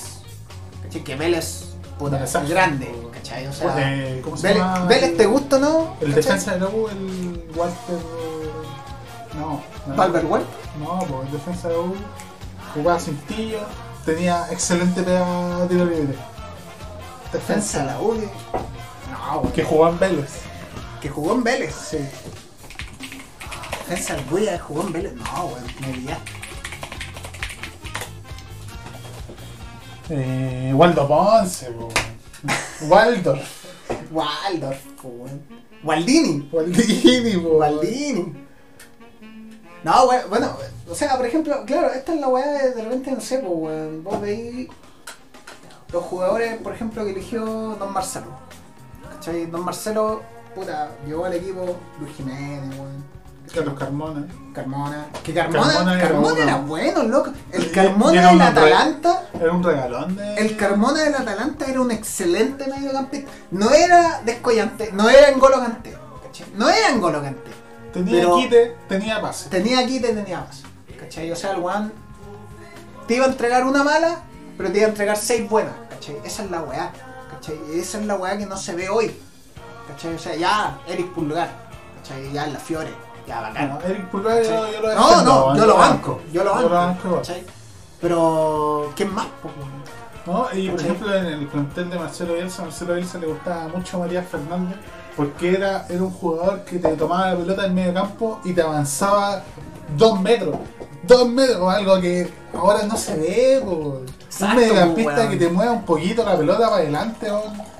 Hay pocos, po, Claro, po, no hay ni o uno, me vaya, a decir que el Takechi Menezes, weón, te va a mover la pelota, po, weón. No, Sí, po, weón. Y son esas cosas que ya se extrañan mucho en el fútbol chileno. Weón, weón, es que esa es la weá, loco, si onda vos no podís. O sea, un weón con un mínimo, un mínimo de, de, de, de conocimiento de fútbol. Vos no podéis pensar que Zagal es un weón que te va a aportar, loco. Después de la weón de la final de la confederación, es una weón. ¿Sabéis qué? Y weón, eso es lo peor. Cuando vos veis un weón que se la caga, ¿cachai? Vos tenés que darle un mensaje a ese culiado. Weón, vos no vais a jugar más hasta que manotís 30 pepas en la liga culiado donde estés, weón. Si jugáis en Arabia Saudita me importa un pico. Anótame 30 pepas, weón. Y ahí recién te voy a llamar de nuevo. y también que ver ese pensamiento de como ya se perdió, el partido se perdió 7 sí, goles. Sí, ya, 7 sí. goles, pero no lo podéis sacar, po. porque lo sacáis, matáis al jugador. Claro, sí, no, sí, es verdad. Sí, no, hay un, hay un concepto Psicológico, claro. dentro del futbolista de que el profe me dio fallar 7 goles, pero me mantuvo porque algo, algo encontró en mí. po. Claro. Pero, Pero no, pero no, también o sea, está eso, onda, terminó el partido y oye, si es que no. No, no, No hay el resultaste, próximo pues, partido. no, Claro, sí, no Y resultaste. quiero, quiero dar resultados en tu liga y quiero que algo, algo progrese. Exactamente, weón. Entonces, weón, esa Sí. es la weá y yo, Y- yo no entiendo, weón. Yo de Y- verdad sí. Y lo, lo destacable, por ejemplo, de Marcelo Bielsa es que agarró una, una generación que ya venía hacia abajo y venía una generación totalmente hacia arriba. Pero supo hacer súper bien el balanceo de esas dos generaciones y mantener lo- los ritmos. Claro, y si, si veis las primeras nóminas del profe piensa, eh, hay nombres culiados que van. De facto, o sea, claro, po, weón. O sea, Lucho Jiménez, po, weón. Luis ¿Cachai? O sea, Jiménez. O sea, weón, qué chucha, weón. loco. ¿Cachai? Marco Sí, Estrada, ¿cachai? em, Que Marco Estrada era correcto, pero Marco Estrada, weón, lo único que tenía era pelotazo, loco. ¿Cachai? El lo único, el único brillo que tenía Marco Estrada era pegarle fuerte. ¿Cachai? Yo le tengo un cariño enorme a Marco Estrada, el bulla y toda la weá, ¿cachai? Pero weón, eh, estamos hablando de la selección, estamos hablando de equipos locales. Esa es la weá, ¿cachai? Y, y puta la weá, weón. No sé, weón. O sea, es que de verdad sí. Lamentablemente tenemos un DD que es un, un nefasto Actualmente. culiado, ¿cachai? Una mentira. Invento. ¿Cachai? Que yo, weón, mil veces prefiero tener al Peinera. Un ¿Cachai? nacional. Claro, sí, weón. Bueno, a todos menos Bozán, weón. A todos menos Bozán. ¿Verdad? Prefiero tener al profe Cosio, weón. Con las dos micros atrás. Doble línea de cinco, weón. Todos menos Bozán. Pero la weá es que, weón. Loco, hay, hay ciertas weas que, que creo que son obvias, weón. ¿Cachai? Obviamente nosotros no vemos los weones en los entrenamientos, ¿cachai? Nosotros podemos emitir una opinión desde la comodidad de la casa. Te lo entrego. Te lo doy. ¿cachai? De verdad que sí. Y, y yo no, no tengo ninguna especie de, de- de potestad o de, de- de credenciales, ¿cachai? Para decir, no, este weón es bueno, este weón es malo. ¿cachai? Yo no jugué profesionalmente, ¿cachai? Pero hay weas que se ven claramente. ¿cachai? Hay weas que Claro. se ven claramente que es una wea que, que si vos ya podías estar en la cancha y toda la, toda la wea que queráis, ¿cachai? Toda la wea que queráis. Te, te lo entrego en los argumentos que queráis. Pero la wea es que hay weas que son obvias. ¿cachai? Hay weas que, que a mí no me resta el argumento solo por verlo por la tele, weón. Porque hay weas que se ven. Sí. ¿cachai?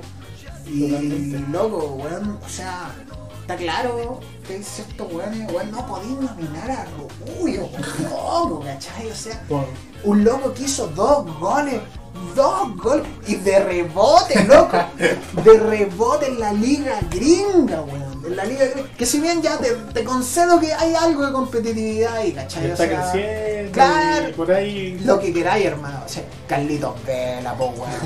¿Cachai? O sea, si Carlitos Vela es la estrella de la liga, eso te dice algo, po, weón. Teniendo pela como con 36 años. Claro, po, weón.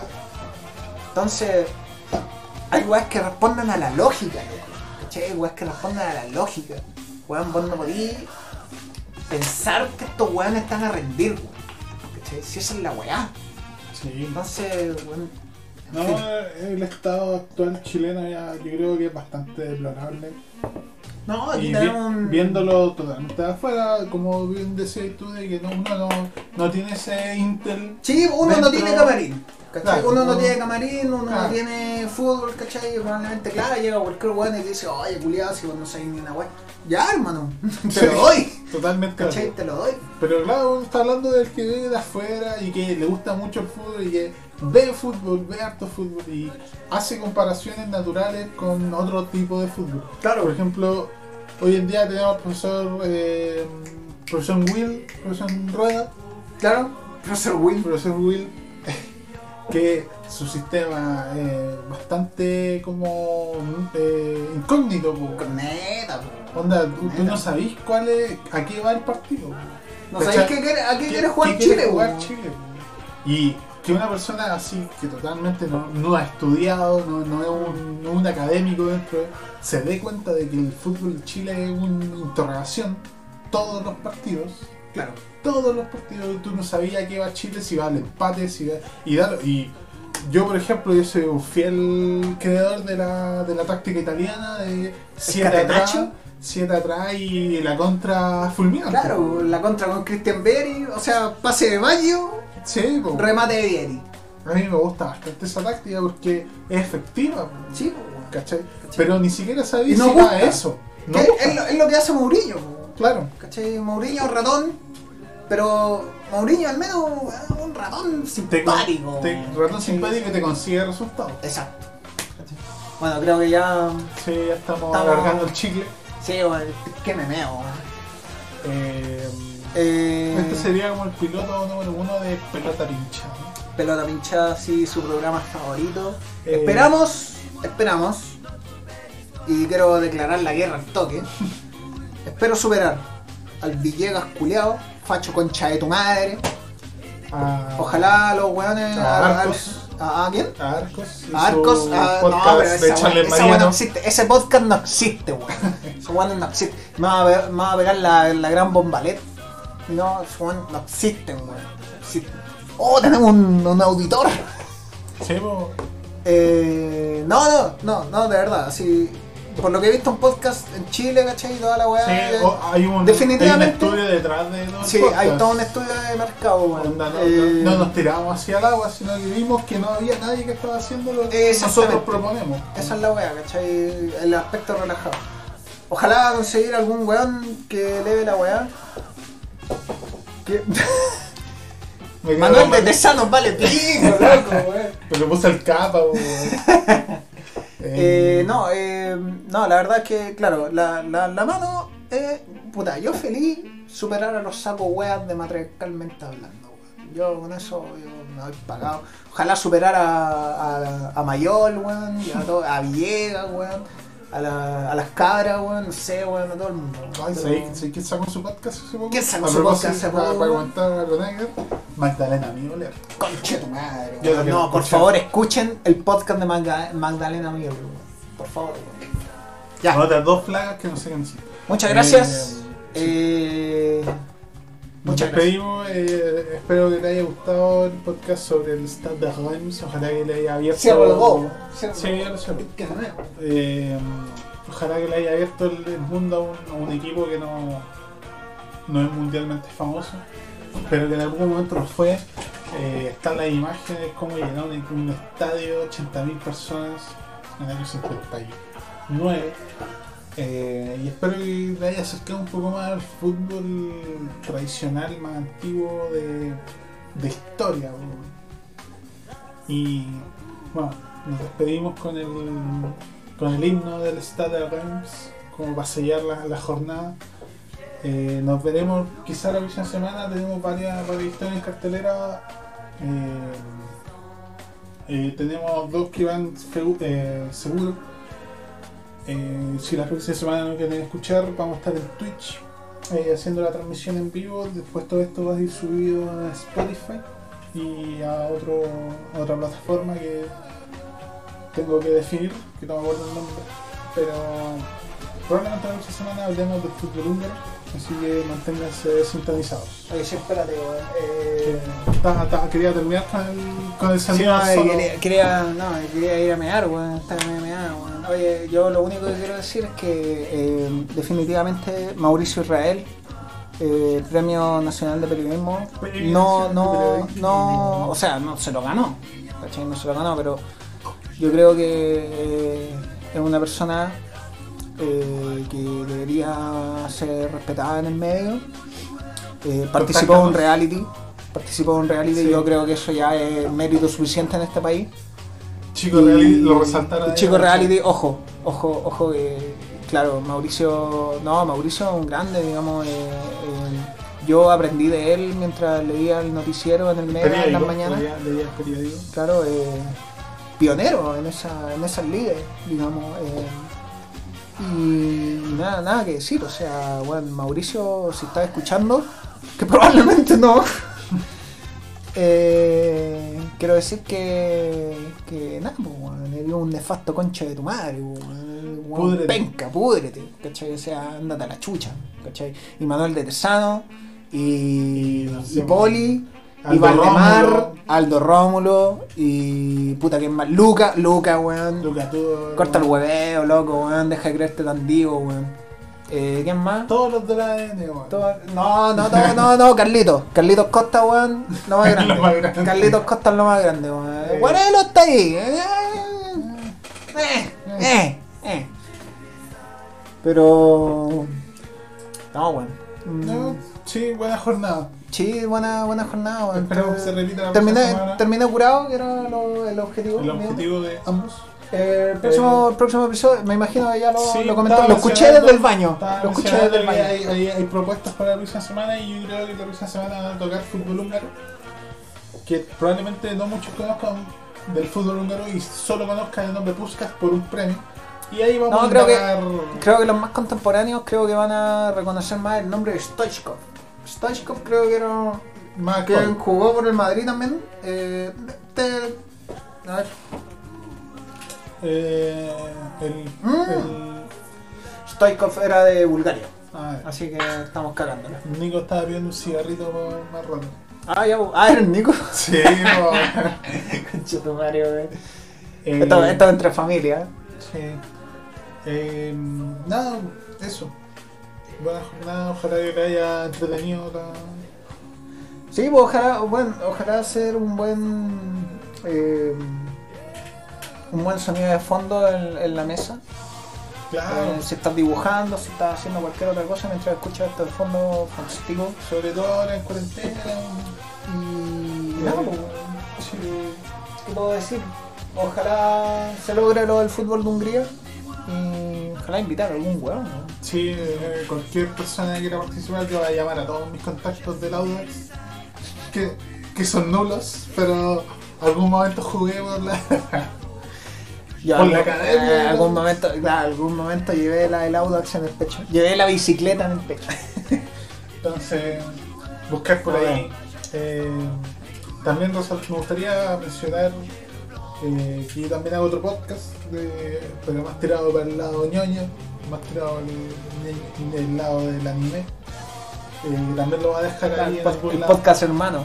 el podcast, el podcast hermano, que es más de anime y todo eso, y también en un futuro voy a tocar eh, eh, animes de, de fútbol, que también veo harto, entonces también dejarlo ahí.